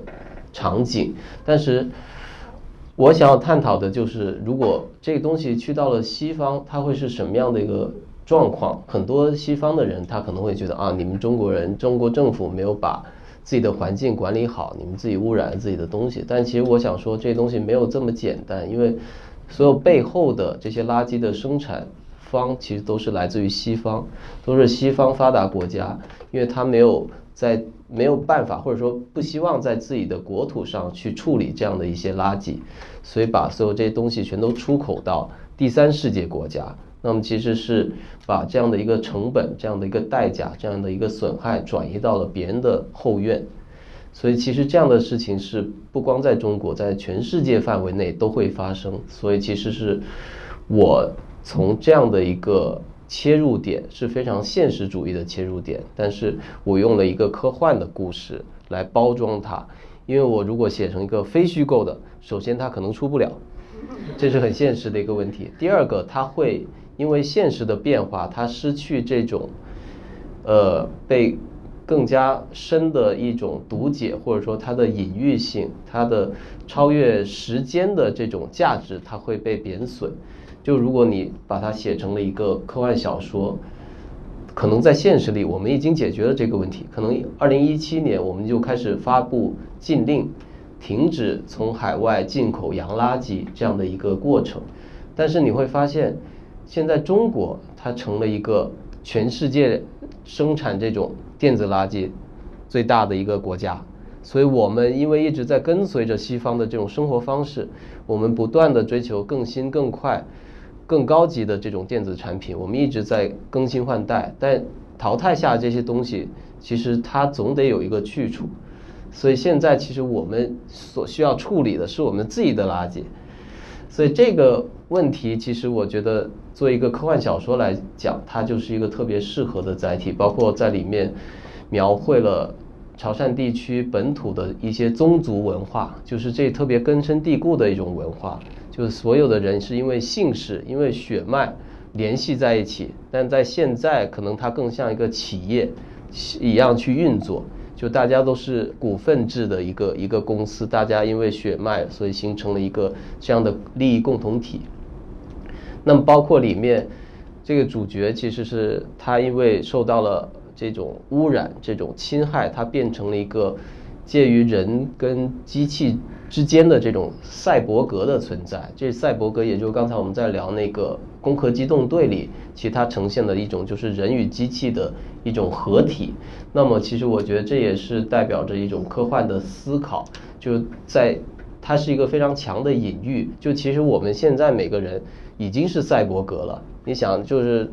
看我们手机是粘在我们的手上的，就是可能手机上还要再粘一个充电宝。就这样的一个外设的外设，它其实就像是我们的一个器官一样，我们已经在无形之中被这样的一个电子设备或者说这样的一些工具、这样的一些服务所改变、所异化。所以这也是我非常想要探讨的一个问题，就是在这样的一个过程中，我们其实是很多时候没有意识到我们。是多深的被介入到这样一种科技的浪潮里面去，包括我们的身体是如何被规训的，包括我们对时空的这种感知，我们对包括这种人际关系之间的这种理解，比如说 emoji 就是表情包这样的一个东西，其实我觉得可能很多人用的很溜，但是不一定有思考过背后它其实是有一些非常深刻的东西，比如说同一个 emoji。在你的父母那里，跟在你这里，其实代表是不一样的意思。就是比如说一个 passive aggressive 的一个 smile，你放在一个东方人的 context 里，跟放在一个西方人的 context 里是完全不一样的一个表情。所以其实像很多这样的东西，其实已经在我们的生活里非常深刻的改变着我们对世界的认知，对我们人与人、人与社会、人与技术的这种关系的理解。所以这其实是我特别想要去探讨的，也是在这本书里，我觉得是做了一个尝试，就把很多的这样的一些议题放在了一个故事里，最后是有点像是一个最底层的，呃，垃圾工人，一个女孩，她被侵害、被损害、被侮辱之后，她变成了一个超越性的存在，她成了一个女战士，然后她带着她所有的。呃，族人可以说是垃圾工人一起去反抗，然后当然最后跟整个系统啊，对对对对对，对对对对，不好意思，就是一下子没 hold 住。对，就其实我觉得它是代表着这个时代的一些精神。这个大家现在大概了解了方潮是怎样的一本书，然后包括陈老师自己，嗯，他的他他考虑的议题可能跟比如说刘慈欣老师或者是我们常见的一些科幻并不太一样。呃，如果有问题的话，我觉得现在大家可以问关于呃这本书也好，或者说，好，嗯，需要吗？不需要。就是作为方潮的读者提一个问题，就是刚才提到。科幻的改编是一个非常难、需要工业化程度非常高的一个水平才能做到，但是《荒潮》就作为读者感觉是特别适合影视化改编的，甚至你在读的时候就能感觉到镜头是怎么运的、分镜乃至或者说消教这些画外音，还有那些红彩，就感觉是一个是不知道是您有就影视编导的这个背景，还是你有特殊的写作技巧，在写作的过程中脑中有一个摄像机或者是 VR 头套。而有这样的效果。呃，我现在要重复一下问题，因为可能后面同学听不清。呃，这个问题是，回说消息。这个这个问题是，呃，我们都知道，刚才陈老师讲了，这个科幻的影视化是一个非常难的课题。我们到现在看，中国只有《流浪地球》这一部真正意义上的工业化的这种科幻影视片。嗯，但是，嗯，这位同学认为《荒潮》是一个非常适合影视化的一个作品，想问一下陈老师是怎么写的？嗯，它的影视化背景，他他学电影制作的背景是不是对这个写作产生了影响？然后我觉得这个可以扩展为一个更加广大的问题，就是呃，我们知道你既有这个 technology 的大公司的背景，也有这个 literature 和 film production 的背景，嗯，而且我们知道今天来的观众呢，可能有一些是理工科的 scientist engineer，另一些可能因为我们在纽约嘛，有很多的编剧啊、艺术家啊，他们也在这里。我想你可能。作为你来讲，你可能是两种背景都可以理解的。但是，比如说，呃，这两种背景如何是如何造就了你的写作和你的 vision？然后，如果我们是比如说有一方面背景的这样的同学，他想让自己变得更科幻一点，呃，想让想自己写一点东西，他可能需要从哪方面去做一些准备，或者说获取一些信息？对，其实我觉得。写作里面的视觉化是一个非常有意思的话题，就是因为很多时候可能，尤其在中国，很多人会寻找那种容易被改编的小说。所以容易被改编，就是说你看的过程，你知道，感觉上是很容易被视觉化的过程。但我觉得，作为对一个文学创作者来说，这是一个双刃剑，因为我相信，包括在《三体》里面最好的那些东西是很难被视觉化的。它是一些更抽象的、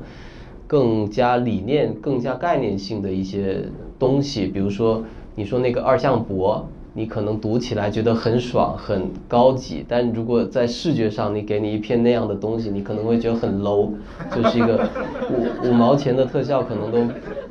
可能都不值的那样一个东西。所以其实。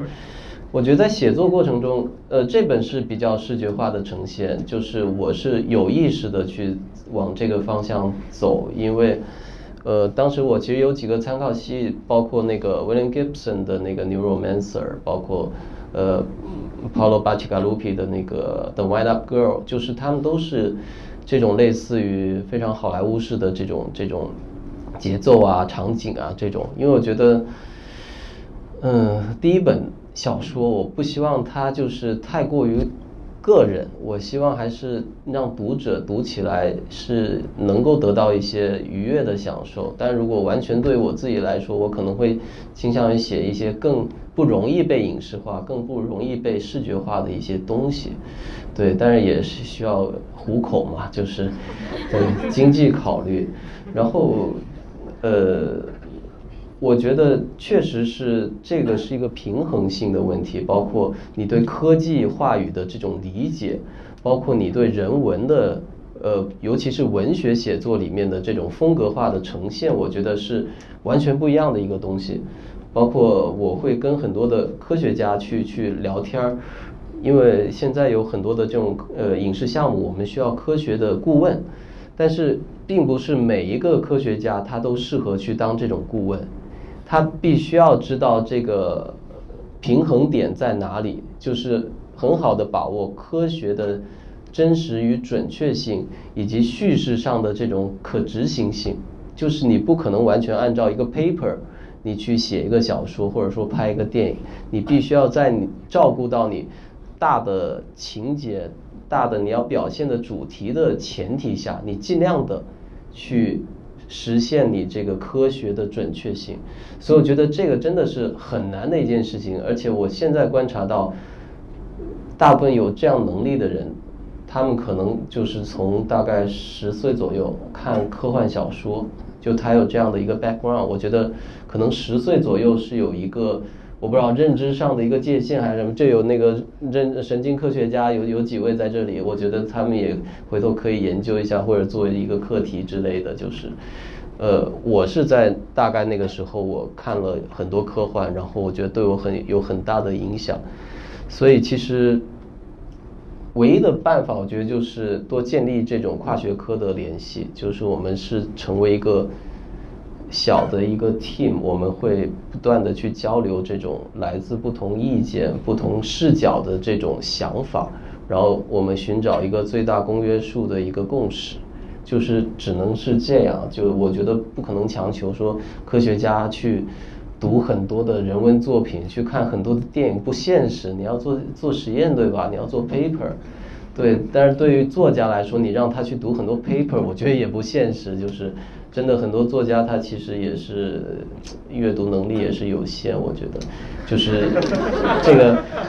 必须尊重这一点。包括影视圈里，中国影视圈很多的制片人啊，包括甚至演员，他其实不读剧本。他说啊，你别给我看，你给我讲一遍。就是因为他读的话，他真的读不下去，或者无法 get 到你你要表达的东西，所以我觉得，嗯，这事儿其实挺无解的，只能说我们找一些志同道合的人，聊得来的人，然后把我们自己事儿做好，就是大家达成共识，我就觉得挺好的。所以豆瓣是一个挺好的平台，对我很多的朋友都在上面。文化沙龙。对文化沙龙也是很好的平台，对。好，喂喂。你用这个。对，呃，我想问一个问题，就是，呃，就是呃，您在中国生活和和这个写作嘛？那么我们，呃，在美国和在中国有非常多的不一样。有时候我看黑镜，觉得有些东西其实根本不是科幻，因为就已经在中国发生了。对。比如说，在美国有些事，就是说，在中国有些事情可能可能做不到，有些事情可能。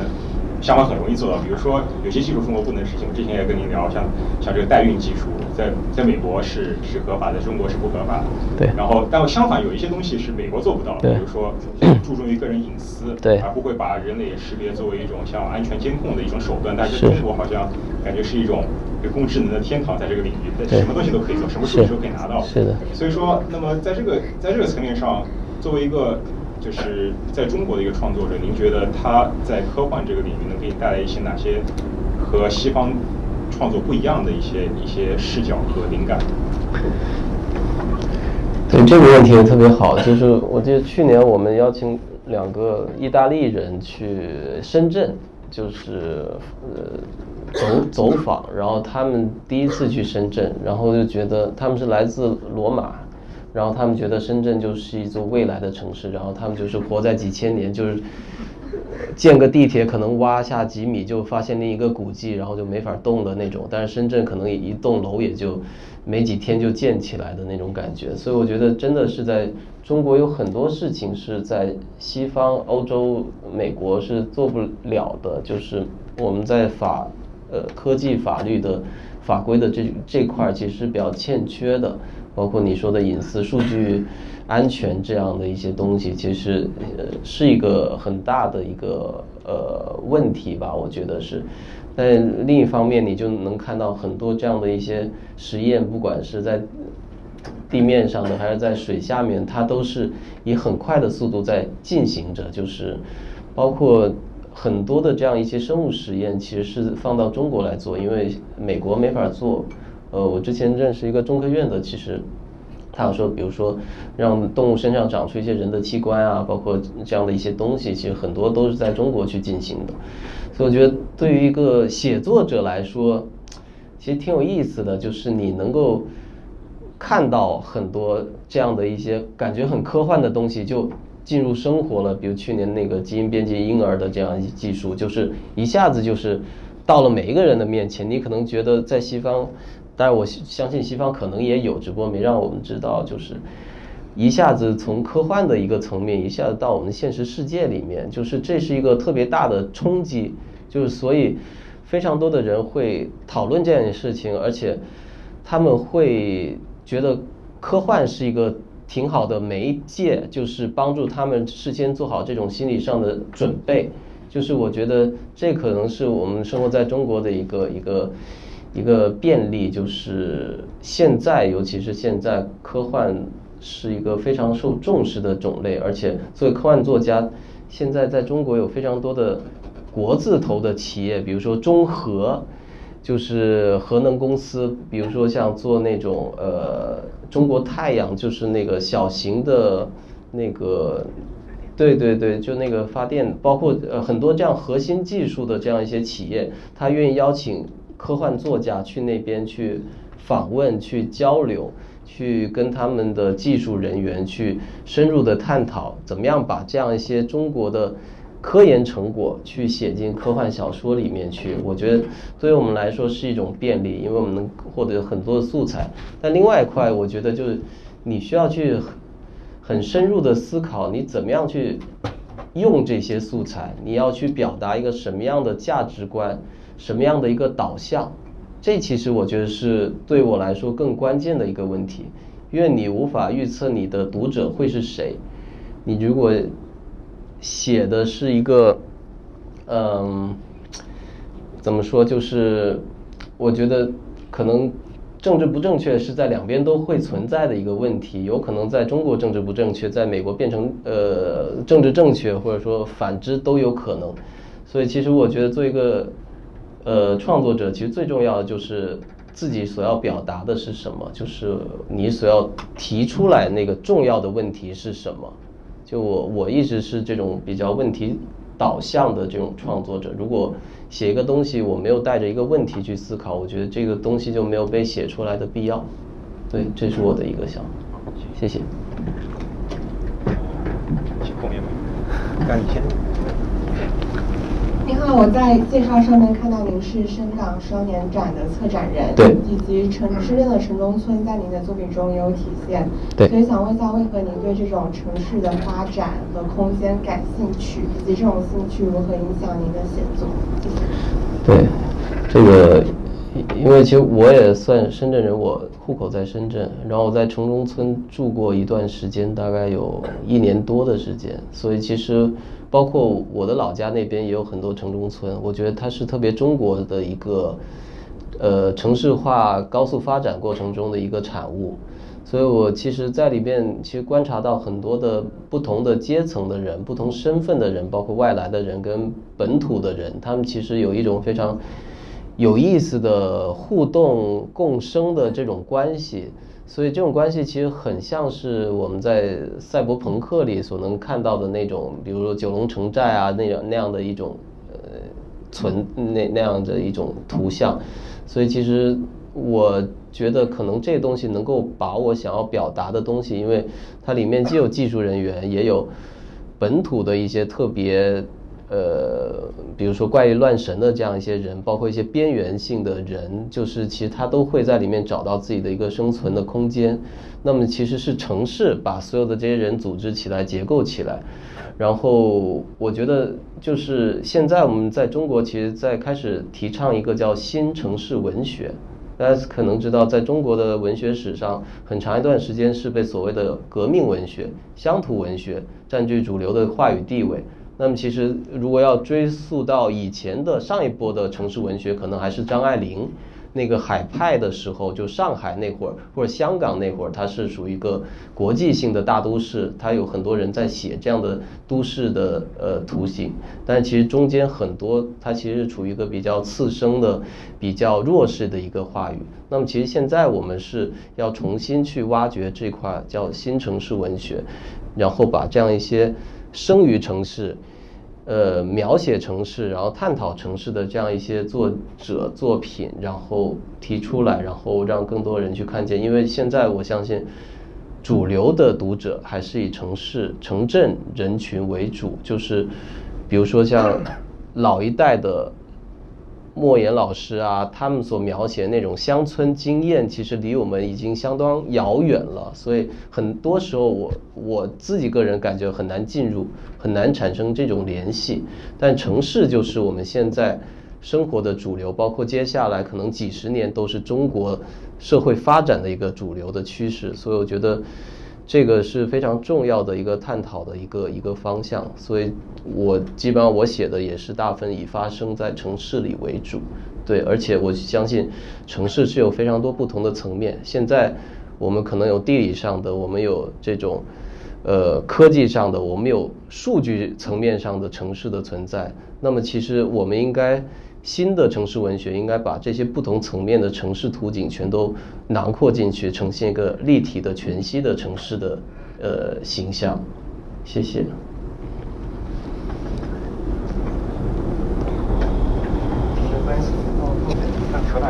好好好，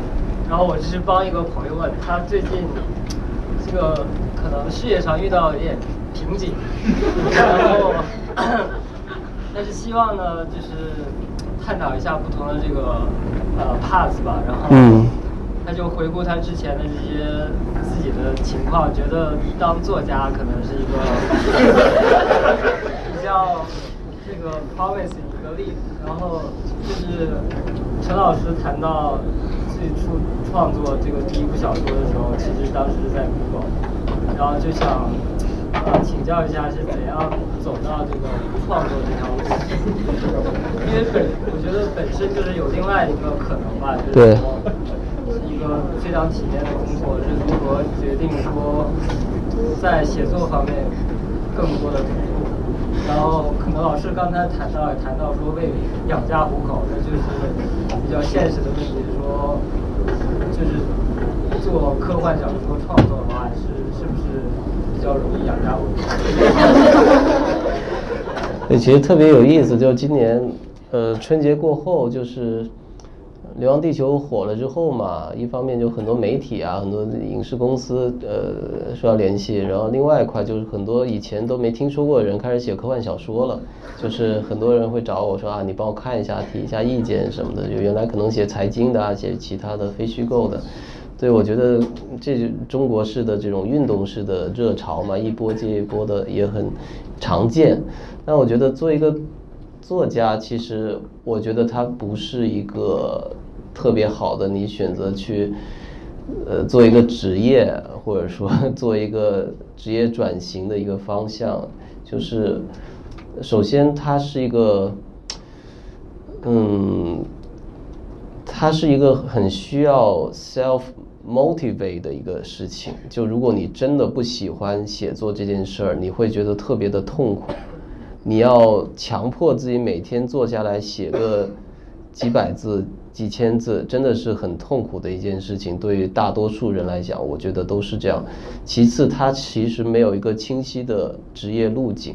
就是你很难预料你的东西会多大程度上被市场。被读者或者说被评论界所接受，这其实有很大的运气成分。我觉得是跟艺术家是一样的，就是他这种东西，你写出来的东西跟当下的社会，它是多大程度上有一种共鸣，有一种联系，这个是很不好说的，因为风潮是一直在变的。就我也不是说因为。看到《三体》之后，我才开始来写科幻。我是从小就读这个东西长大的，我对它有感情。然后，你需要做好非常长时间没有经济回报的这样一个准备。就是像我，可能很长时间我都是稿费，对于我来说可能就是零花钱。就是你不要想稿费这个事情能够帮你养家糊口。就是在中国，这个是基本上不可能的事情，除非你，呃，就是超级畅销书的那个层面。那么，其实大部分我知道的科幻作家，他的经济来源可能是来自于影视改编。但是这个也是非常 tricky 的一件事情，就是经济，呃，那个影视改编，它也是受到很多的外在因素的影响。比如说去年，基本上。没有人会过问科幻影视版权的这样个销售情况，因为在往前有一波热钱，他们买了太多的这样的一些 IP，全都积攒在那里，囤积在那里，都没有被拍出来，而且可能就中途夭折了，就是这样的一种状态。那么直到今年《流浪地球》上映之前，其实大家都是抱着一种怀疑的态度，因为很大的可能出来就是一部烂片。那么你想，刘慈欣这么最大的一个 IP。然后中影这么大的一个背景的一个一个公司，然后花了这么多钱，如如果你拍出来一部烂片，或者说不烂，但是市场不接受的片子，那么其实整个行业就是一场灾难，就不再可能有人说你在投钱去给你做科幻的影视改编，所以这个是完全是不确定性的，完全是不可预知的这个因素，只能说。呃，郭帆导演很厉害，然后吴京的锦鲤体质很强，就是就是带来了这么一波科幻的热潮。但是我觉得真的你不好说，所以我觉得如果他选择写作，首先他得问自己能不能忍受得了这种长时间的没有收入的付出。那能问一下陈老师，这个自我激励是怎么？就是，嗯，好难。就是有些人，呃，比如说有些人他喜欢跑步，他不跑他就很难受。就是，但是对很多人来说，跑步就是很难受的一件事情。所以，其实我觉得这个真的，嗯，你很难去说你不喜欢这东西，然后你要。骗自己说我很喜欢这东西，我要每天去做它，而且重复的做它，得不到任何的经济回报。我觉得这个是很反人性的一件事情。所以我觉得当作家绝对是，而且作家身边的人都很惨，就可能就是就是大部分作家身边的人都得不到足够的关注，就长期会有这种 complain 的这种情绪存在，就是。对我写作的时候，我的猫就会开始在我的屏幕前蹲下，阻止我打字，就是这样的一种状况。所以其实人猫且如此，人就更不用说了。对，所以其实我觉得做作家真的是很很不值得提倡的一件事情。但牧民可以可能可以补充一下，对，因为他养猫。嗯，我觉得我就是我我因为呃我我是现在是只是业余来写，所以我觉得。当然，像陈老师这样，就是说完全作为专专职作家，我觉得在中国可能一共不超过五个人吧。科幻这个行业，大概就是这样的数量级。然后，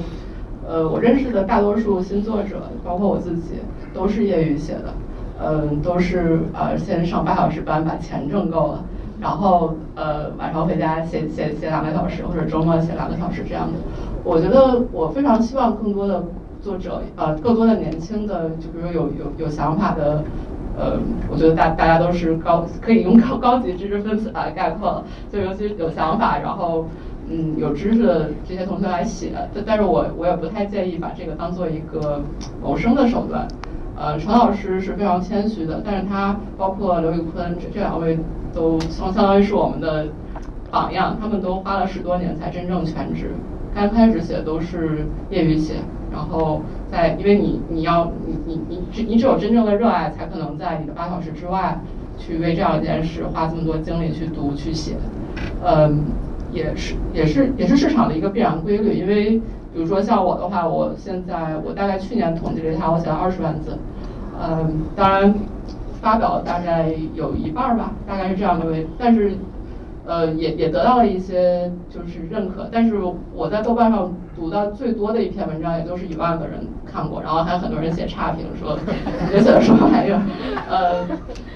就如果你没有一种真正的热爱，你真正去想写的话，你你不可能坚持的。而且那个豆瓣那个书，我一共可能拿了五十块钱没有，因为很多都是免费的。所以说，呃，这个我觉得还还，我希望大家来写，但是并不希望大家就把所有的。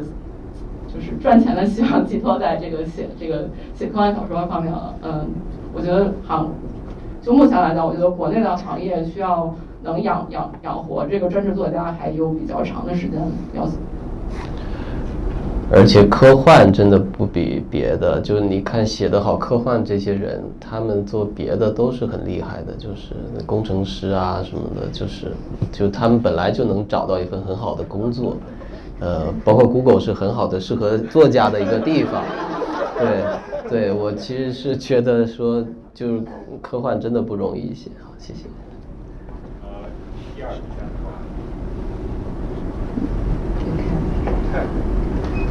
这边在这啊啊啊！嗯，我想呃问一个关于科技、科幻和呃那个艺术结合的问题，因为现在很多艺术家都借鉴这种科幻想象的作品，但已经不仅是画画或者做雕塑，艺术家也有自己的科幻团队、科技技术团队。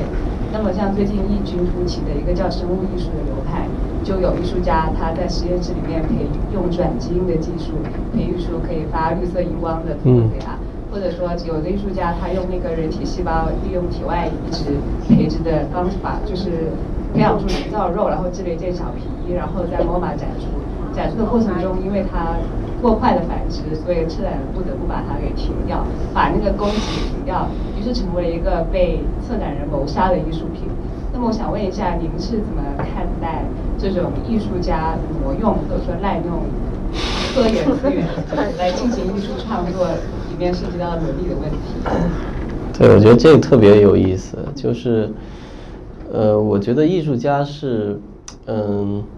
他其实是很多时候他对于现实的理解和把握是超前于理性的，就是很多时候他是用一种直觉性的东西，他是把握到了一些尚未到来的一些趋势，或者说一些时代精神的脉动。那么，其实他需要用一种艺术的方式，就是不管是什么样的形式，去把它表达出来。那么，在这过程中，我觉得肯定会有一些激进的表达，比如说您刚才说的谋杀了一件自己的艺术品这样的一些方式。那么，其实，在伦理上，我觉得所有的艺术品，其实，在最早，比如说一个流派出来的时候，它肯定都是充满了争议。因为它表，它代表着一种对现实的阐释权，它是一种对现实的新的叙事，所以这样的一种新的东西肯定都会带来，呃，与原有的一些叙事，包括意识形态的这种冲突。所以对于我来说，我其实是乐于见到这样的一些激进的尝试，而且我觉得这样的尝试其实很有帮助的，不管是对于大众，对于科学界。或者说，对艺术界本身，它是一种很好的一种反思和一种刺激，就是有有可能，你平时在很多的媒体啊，或者很多的官方的一些渠道，你去讲这种伦理问题，没人会听。但如果你用一个艺术作品，一种激进的方式去吸引很多人的注意力，那可能他就很多人会去讨论这个事情。所以，其实我在这本书里一开头就写到一个非常激进的生态环保。组织的一个行动，其实我里面写到的跟你说的这非常像，就是有外部舆论的质疑，有外部舆论的这种讨论、批判等等。但是这个组织本身，他觉得说，我只要吸引到了大家的这个注意力，我只要提起了大家对于这个议题的关注，那就是值得的。我觉得作为艺术家来说，肯定也是这样的。对，谢谢。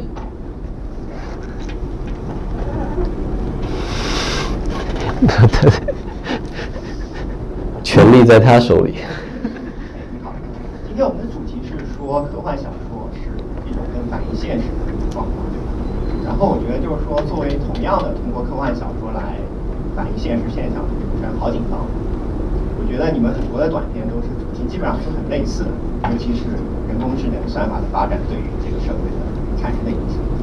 我就想听一下您本人让你。把你的作品和郝景芳的作品做一个比较的话，你会有什么样的意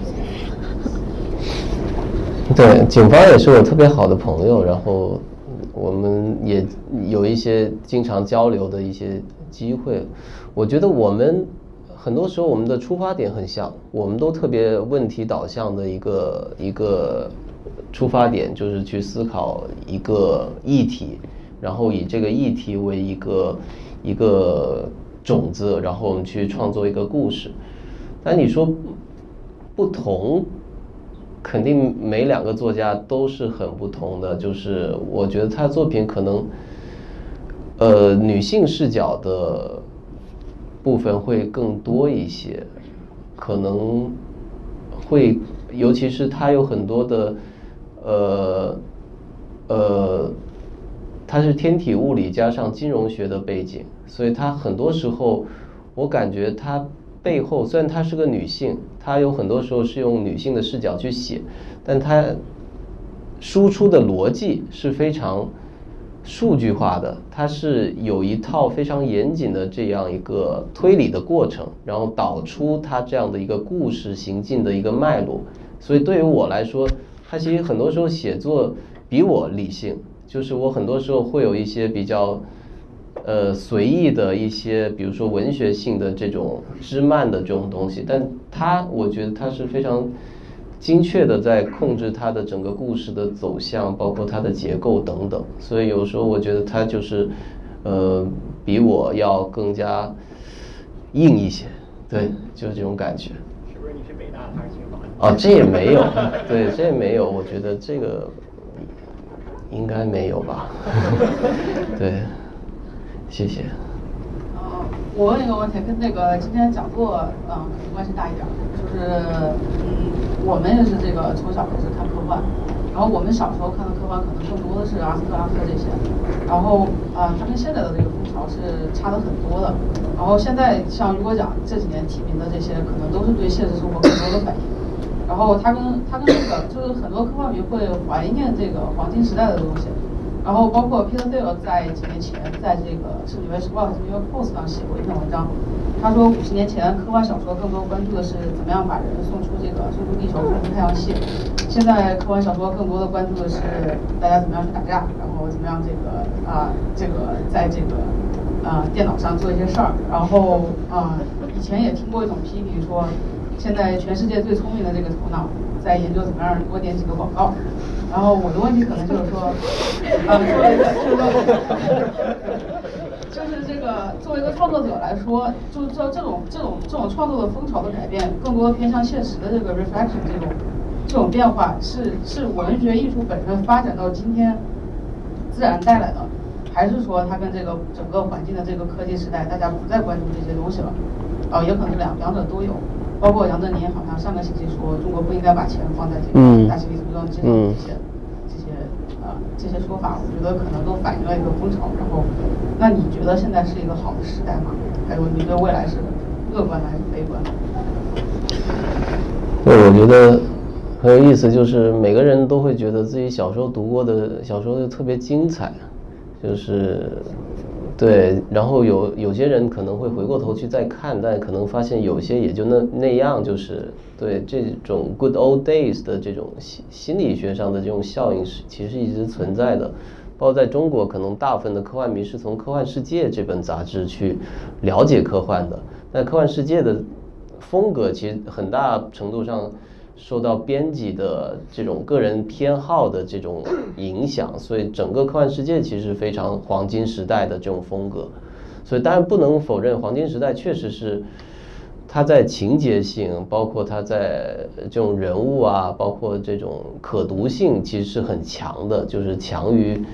可能很多后来的这种呃流派吧。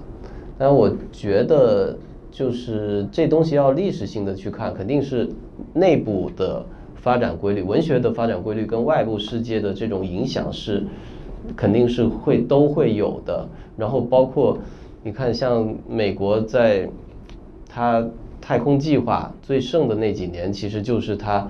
太空科幻最兴盛的那几年，就是其实它是有很强的这种关系。就是包括现在，我相信接下来可能中国也会。太空科幻也会兴盛起来，因为中国马上要有那个太空站了，要登月，要去那个那个火星等等，所以它是有非常强的这种呃话语在背后去驱动这样的一些叙事的力量。所以我觉得对于个人来说，其实我觉得可能每个作家都有自己 focus 的那个领域，就是你永远就是。有自己想写的东西，或者不那么想写的东西，就是，但就是，我觉得这嗯，不能说好或者坏吧，我觉得每个时代都有好跟坏的一面。但我觉得现在对中国来说，中国科幻是挺好的一个时代，就是肯定是，就比起前面几年或者上个世纪那种状况，肯定是现在是最好的一个时代。那么在这个时代，其实我觉得我们能做的也就是多写，就是写得更好，然后。吸引更多的人来加入这个行列，当然很苦。就刚才我也说过了，就是，但确实，如果你做好了这个准备，那么我觉得现在作为中国科幻，它是一个最好的时代。然后我其实个人来说，我对未来就看你怎么定义这个未来，就是未来的区间可以很长，也可以很短。就我觉得有生之年，我觉得。作为我来说，我是挺乐观。我觉得能看到很多事情的变化，而且我能体验到很多，比如说，可能我的父辈他活几辈子他都体验不到的这种体呃不一样的一些生活，包括可能去上太空，包括我们可能活得更长，我们可能也能克隆自己啊或者什么的，就是有非常多这样的可能性存在。所以我觉得。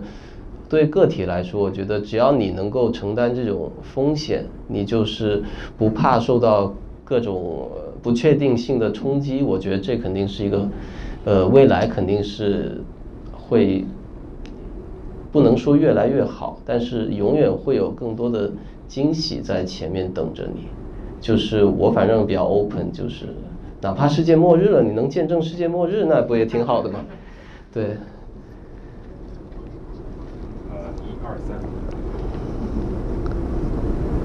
首先就是感谢分享，然后我可能想提几个问题，是针对台上两位两位写作者的，可能是针对写作本身比较 personal 的一些感受和建议吧。嗯，稍不好意思，稍微组织一下语言，就是因为我是平时是写论文的那种，不会写这种幻想型的文章。然后我经常个人会有一些，比如说觉得回头写自己写的东西特别垃圾，就是特别 frustrated。有的时候就会呃就很想了解，尤其是陈老师，你现在是专职作家，当然也在做其他事情，但是作家是你的职业，你是怎么应对这样的压力，或者是怎么处理这种事情的？除了软包以外，然后因为我有吗？嗯，这是一方面。另外一方面的话，我觉得写作，尤其是科幻。作品写作本身，嗯，一个是老老作家，也是新作家，但是我觉得写作本身是一个集理性与感性于一体的东西。尤其是陈老师刚刚讲，你是就是问题导向型的，那在写作的过程中是怎么能够有意的 hold 住自己发散的思维，也就是说感性的部分，然后把理性你想真正想说的东西放进去的。我觉得这个事情是挺难的，就想了解一下内心的想法。还有一个就是我一直很好奇，嗯，有的时候大家会说文如其人，包括有的时候你是故事是以何种视角展开？比如说刚刚你讲荒潮是从一个遭受过侵害的女孩子的视角展开的，这个时候我们就有时候会想，那作者有没有把他的一部分移情或者带入进去？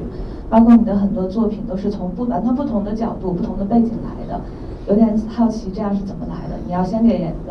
是先建立故事，然后还是先给人物做一个 profile 之类的东西？对，大概就三个问题，谢谢。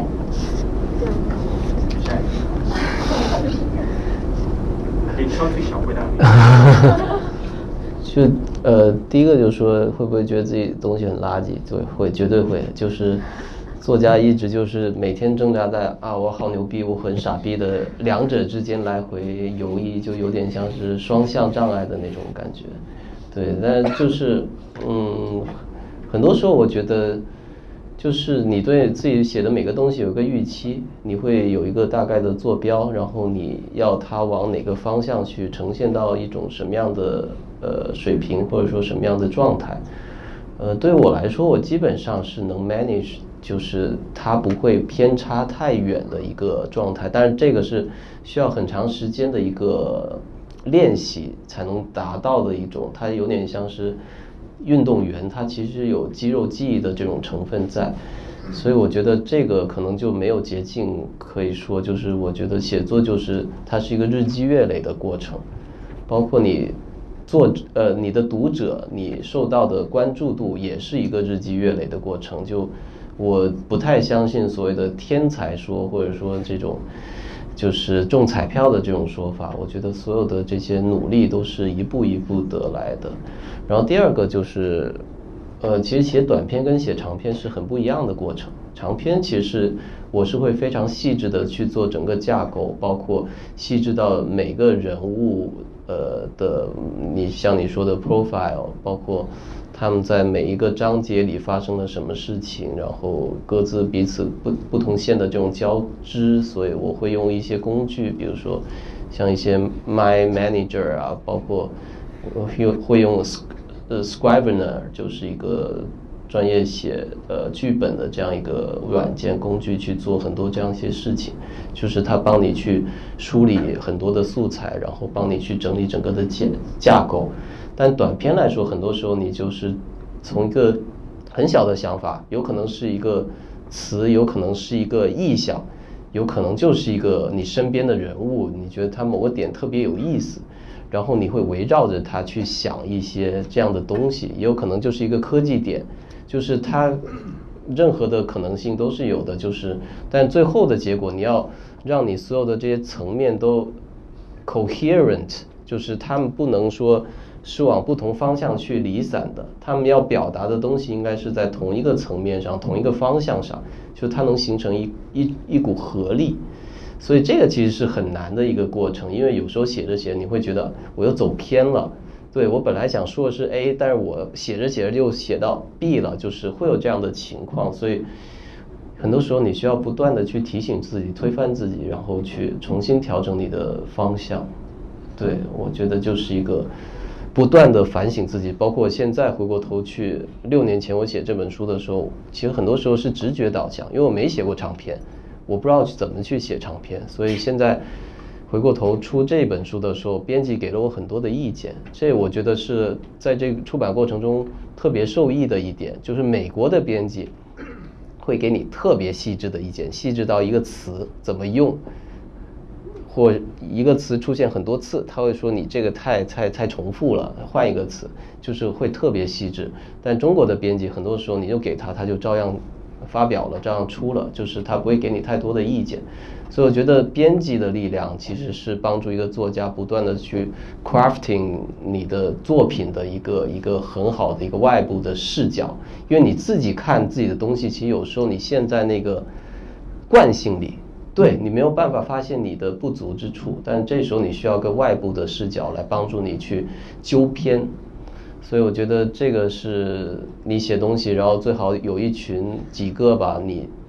呃，熟悉的、信得过的朋友，就品味你觉得是 OK 的这样一些朋友，帮你去看，然后给你提一些意见。但你要接受他们提出一些不好的意见，就不会说就翻脸、翻脸，或者是拉黑这种。就是，对我觉得就这种 feedback，feedback，然后形成一个 loop，我觉得特别重要。嗯，我觉得这个就是特别看每个作者他的道路是不一样的。嗯。就是我我之前看就是写写写小说之前看过一些，就比如说诺顿演讲里博尔赫斯啊，或者是卡尔梅诺他们讲的，就是他们怎么创作的。然后我发现，啊，包括一些文论的东西，就是作者和作者，包括人和人之间，他想的东西，就是他他的方方式路径可能完全不一样，但都是非常好的作者。有有一个很好的说法，就是有的作者是结晶型的，有的作者是火焰型的。啊，包括昨天陈老师刚教我，有的就说有的作者是 gardener，有的作者是 architect。就是你可以体会一下这个区别，当然可能有些人就是结晶和火焰的混合，看你哪个比例更高一些，或者是 gardener 和 architect 的混合。我这个人是一个结晶程度相当高的人，所以呃，就是我非常 engineering，呃，就就就很像一个对，就是我我我会首先我我写的故事，我不是先想人物，也不是先想故事，我是先想一个概念。我想写一个概念，我觉得有些非常重要的概念，尤其是来源于理工科的概念。根本都没有人写过，为什么没有人写呢？我觉得这概念太好了，我我一定要告诉大家。但是我又不想写 paper，我也写不了 paper，所以我就想给他编个故事，把这个概念放到故事里。当然，这个呃，大家有兴趣可以去看，也也不一定所有人都能看看明白这个概念在哪儿。但是这个就是我我，然后我会在这个概念上面包故事。就是特德奖是对我，他的场是对我影响非常大的作者，因为我觉得他的路径就是这个路径。嗯，他是去先想一个概念，比如说他的作品《你一生的故事》，他是先想 OK，假如语言能够影响人的思维，假如这个我们有一种共识性的这样的一个世界。我怎么去写这个这件事？他会想在在这个概念上讲一个故事。我的我的构思方法跟他一样，但是我知道更多的作者，呃，更多的尤其是主流文学，他们更多的是比如说，呃，想表达一种人物在某种困境困境下的挣扎，或者说是奋斗，或者说他们就是被一种呃非常幽微的情绪一个场景激励来延展成一篇故事。呃，这个就跟就就就跟我的我的这个 approach 是完全不一样的。所以我觉得更多的是想看你想写什么，然后根据你想写的东西去多读一读，比如说你觉得非常好的作者的作品，然后看看他们的路径是怎么着，嗯，就 是这样。哎，你好。呃，我想问的问题是，我记得您是中文系背景，对不对？就说从刚才的整个幻灯片，包括就是说大家呃提问的这个问题来说，我觉得，呃，我本来以为就是说今天的这个探讨可能会就是科幻文学，科幻文学就是说科学和文学嘛，对吧？就是说。但是我觉得您刚才的幻灯片里头，绝大部分的东西还是集中在就是说科技，比如说啊科幻小说对于现实的这些就是呃技术开发呀，或者说我们比他们先想出来的这个概念啊什么的，就是我觉得主要还是集中在这个方面，呃，然后包括呃比如说国内就是说硬软硬科幻之争吧，这可能就是很很多年的一个探讨。我觉得国内就是说科幻读的读者很多，就是说可能还是比较偏硬科幻。但是你如果在就是英语的这个环境下跟读者交流的话，就是我觉得有相当大的一部分人就是说喜欢非常软的那种科幻。我想知道，就是说，比如说，嗯，两个问题吧，就是第一，您这个幻灯片的幻灯片的这个切入点，就是为什么会是这样？就是我还我还蛮意外的，因为我我没计算确实中文系背景吧。就是说，这个这个切入点整个是这样的一个切入点，然后另外一个就是我想知道您对于这个现象的看法。你是说软硬之分的在中西方这个对，呃，嗯，我觉得文学其实是一个比较主观性比较强的一个一个话题，尤其是现在，包括科幻文学在主流文学界看来也是其实也长时间是一个边缘性的存在，比如说儿童文学这种，所以包括《三体》，其实，在很多主流。评论家的眼里，它是缺少文学性的这种东西。对，它是某种程度上，这就涉及到其实今天讲的就是科幻文学它本身的这种特质，它不同于传统，比如现实主义文学，它有什么样认知上、审美上的、诗学上的这种不同之处。那么，其实我觉得。文学其实，我现在理解它是一个更宽泛的概念，它不光是我们原来理解的那种文本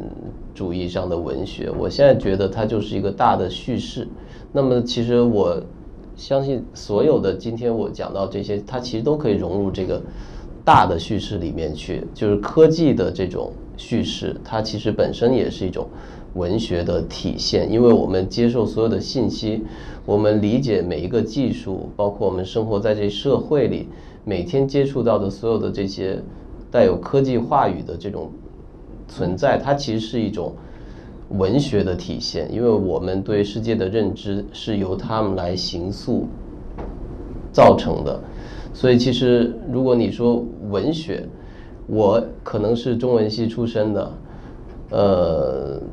但我觉得我对文学的理解可能跟我的老师啊，或者跟我的同学都不太一样。我更倾向于它是打通不同领域、不同学科的一种大文学的观念。包括现在我们跟很多的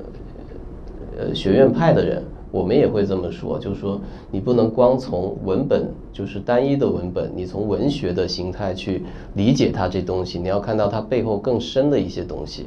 包括它跟各个领域、跟个。各个学术背景、跟历史，甚至跟这些科技界的这种话语，它是怎么样去形成一种勾连这样一种互动的关系？这这是我觉得以后文学必须走的路，否则它就会把自己给越来越小圈子化，越来越孤芳自赏，越来越把自己玩死。所以我呃同意说那个说大刘。比如说《三体》文学性，如果用传统的文学观念来说，它确实文学性差，它确实人物可能就是有一些扁平或者说简单粗暴处理的一些方向。但是我觉得，就它在另一个维度上，它超越了所有这些不足之处，就是它在某一个点上，就是它这种宏大的想象这个方向上，它做出这个努力跟突破，盖过了它所有这些缺陷。所以这个其实是我们需要去。辩证的看如何评判科幻文学中的文学性这样一个问题。然后第二个软硬，我觉得这个问题有点呃突呃嗯，现在我们已经不太谈软硬了，对对，就是我觉得有点过时了这个概念，对。啊，多多谢两位的精彩分享。呃，刚才陈老师说那个 IDG 聘请了那个刘老师，然后作为未来学者。因为我之前看过一部这边美国的一个一二年的一个纪录片，就是当时是 Intel，然后它其实已经雇了很多的人类学家，然后社会科学家，然后包括科幻作家，也是做一个未来，然后至少他们今后，因为他们的投资周期非常长。我想问一下，比如对比中国和美国，关于未来学者这个，他们两国的这个效果怎么样？然后和产业如何互动？而且是不是您个人一个未来的一个考量？未来学其实，在西方已经很漫长的一个时间了，对。但你说效果，我觉得很难去估量，因为很多时候它可能未必能真的去影响一些呃决策层的一些一些指导意见啊什么的。但我觉得从中美两国来看，中国其实有很漫长的这种，它有这种外参的这种呃历史，就是你会发现非常多的。科技政策，它其实是在外部专家，比如说苏联专家的参与下制定出来的。所以其实这有点像是我们不同的国家，其实生活在不同的时间线上。有时候我们需要借助一些，在我们比如说中国，如果回到几十年前，你去看西方，他们就是活在未来的时间线上，他需要借助一些这样的一些人，他的一些未来导向的观点去呃。给我们一些启示。那么现在其实中国，我觉得有点像反过来了。中国发生的很多事情，其实是可能更快于西方或者说一些国家在技术方面会发生的一些事情。就我我二月份刚去了柏林，参加了一个是地缘政治的会议，他探讨的议题是二零三五年中国跟欧盟在科技领域可能出现的一些情况。就是然后我是作为科幻作家，因为最后我们是。分了四个象限，就是可能出现的四种情况，然后每一组上去做一个 present，是讲一个故事，就类似于一个未来发生的故事这样子的。所以其实你可以看到，呃，呃，西方或者说那个很多国家，就是德国这样的，他们已经用非常多的这种科幻的叙事，然后帮助他们去做一些这样的一些研判，就对未来的。地缘政治啊，国国际关系啊，包括科技政策啊等等这样的一些一些东西，去给他们的政府机构去给一些支持，或者说给一些一些参考。但中国其实可能现在刚刚起步，就是我觉得一方面也是作家群体还比较小，然后另一方面需要我们的这个政府的这个层面的人，他需要接受这样的一种思考，因为他代表着一种是。思考模式的变化，其实它不是一种原来我们是从历史 data 里面去找到一种 pattern，它是从从未来去倒推到现在的一种不一样的 pattern，所以我觉得这个可能需要一些时间，但是我觉得在两边之间就是会有更多的合作，其实现在能看到很多的这种交流。对，谢谢。好，我们今天时间差不多了，那我们留点时间给这个给几位签售吧。那么大家如果还有问题，可以私下在谢谢谢谢。交流。对对对。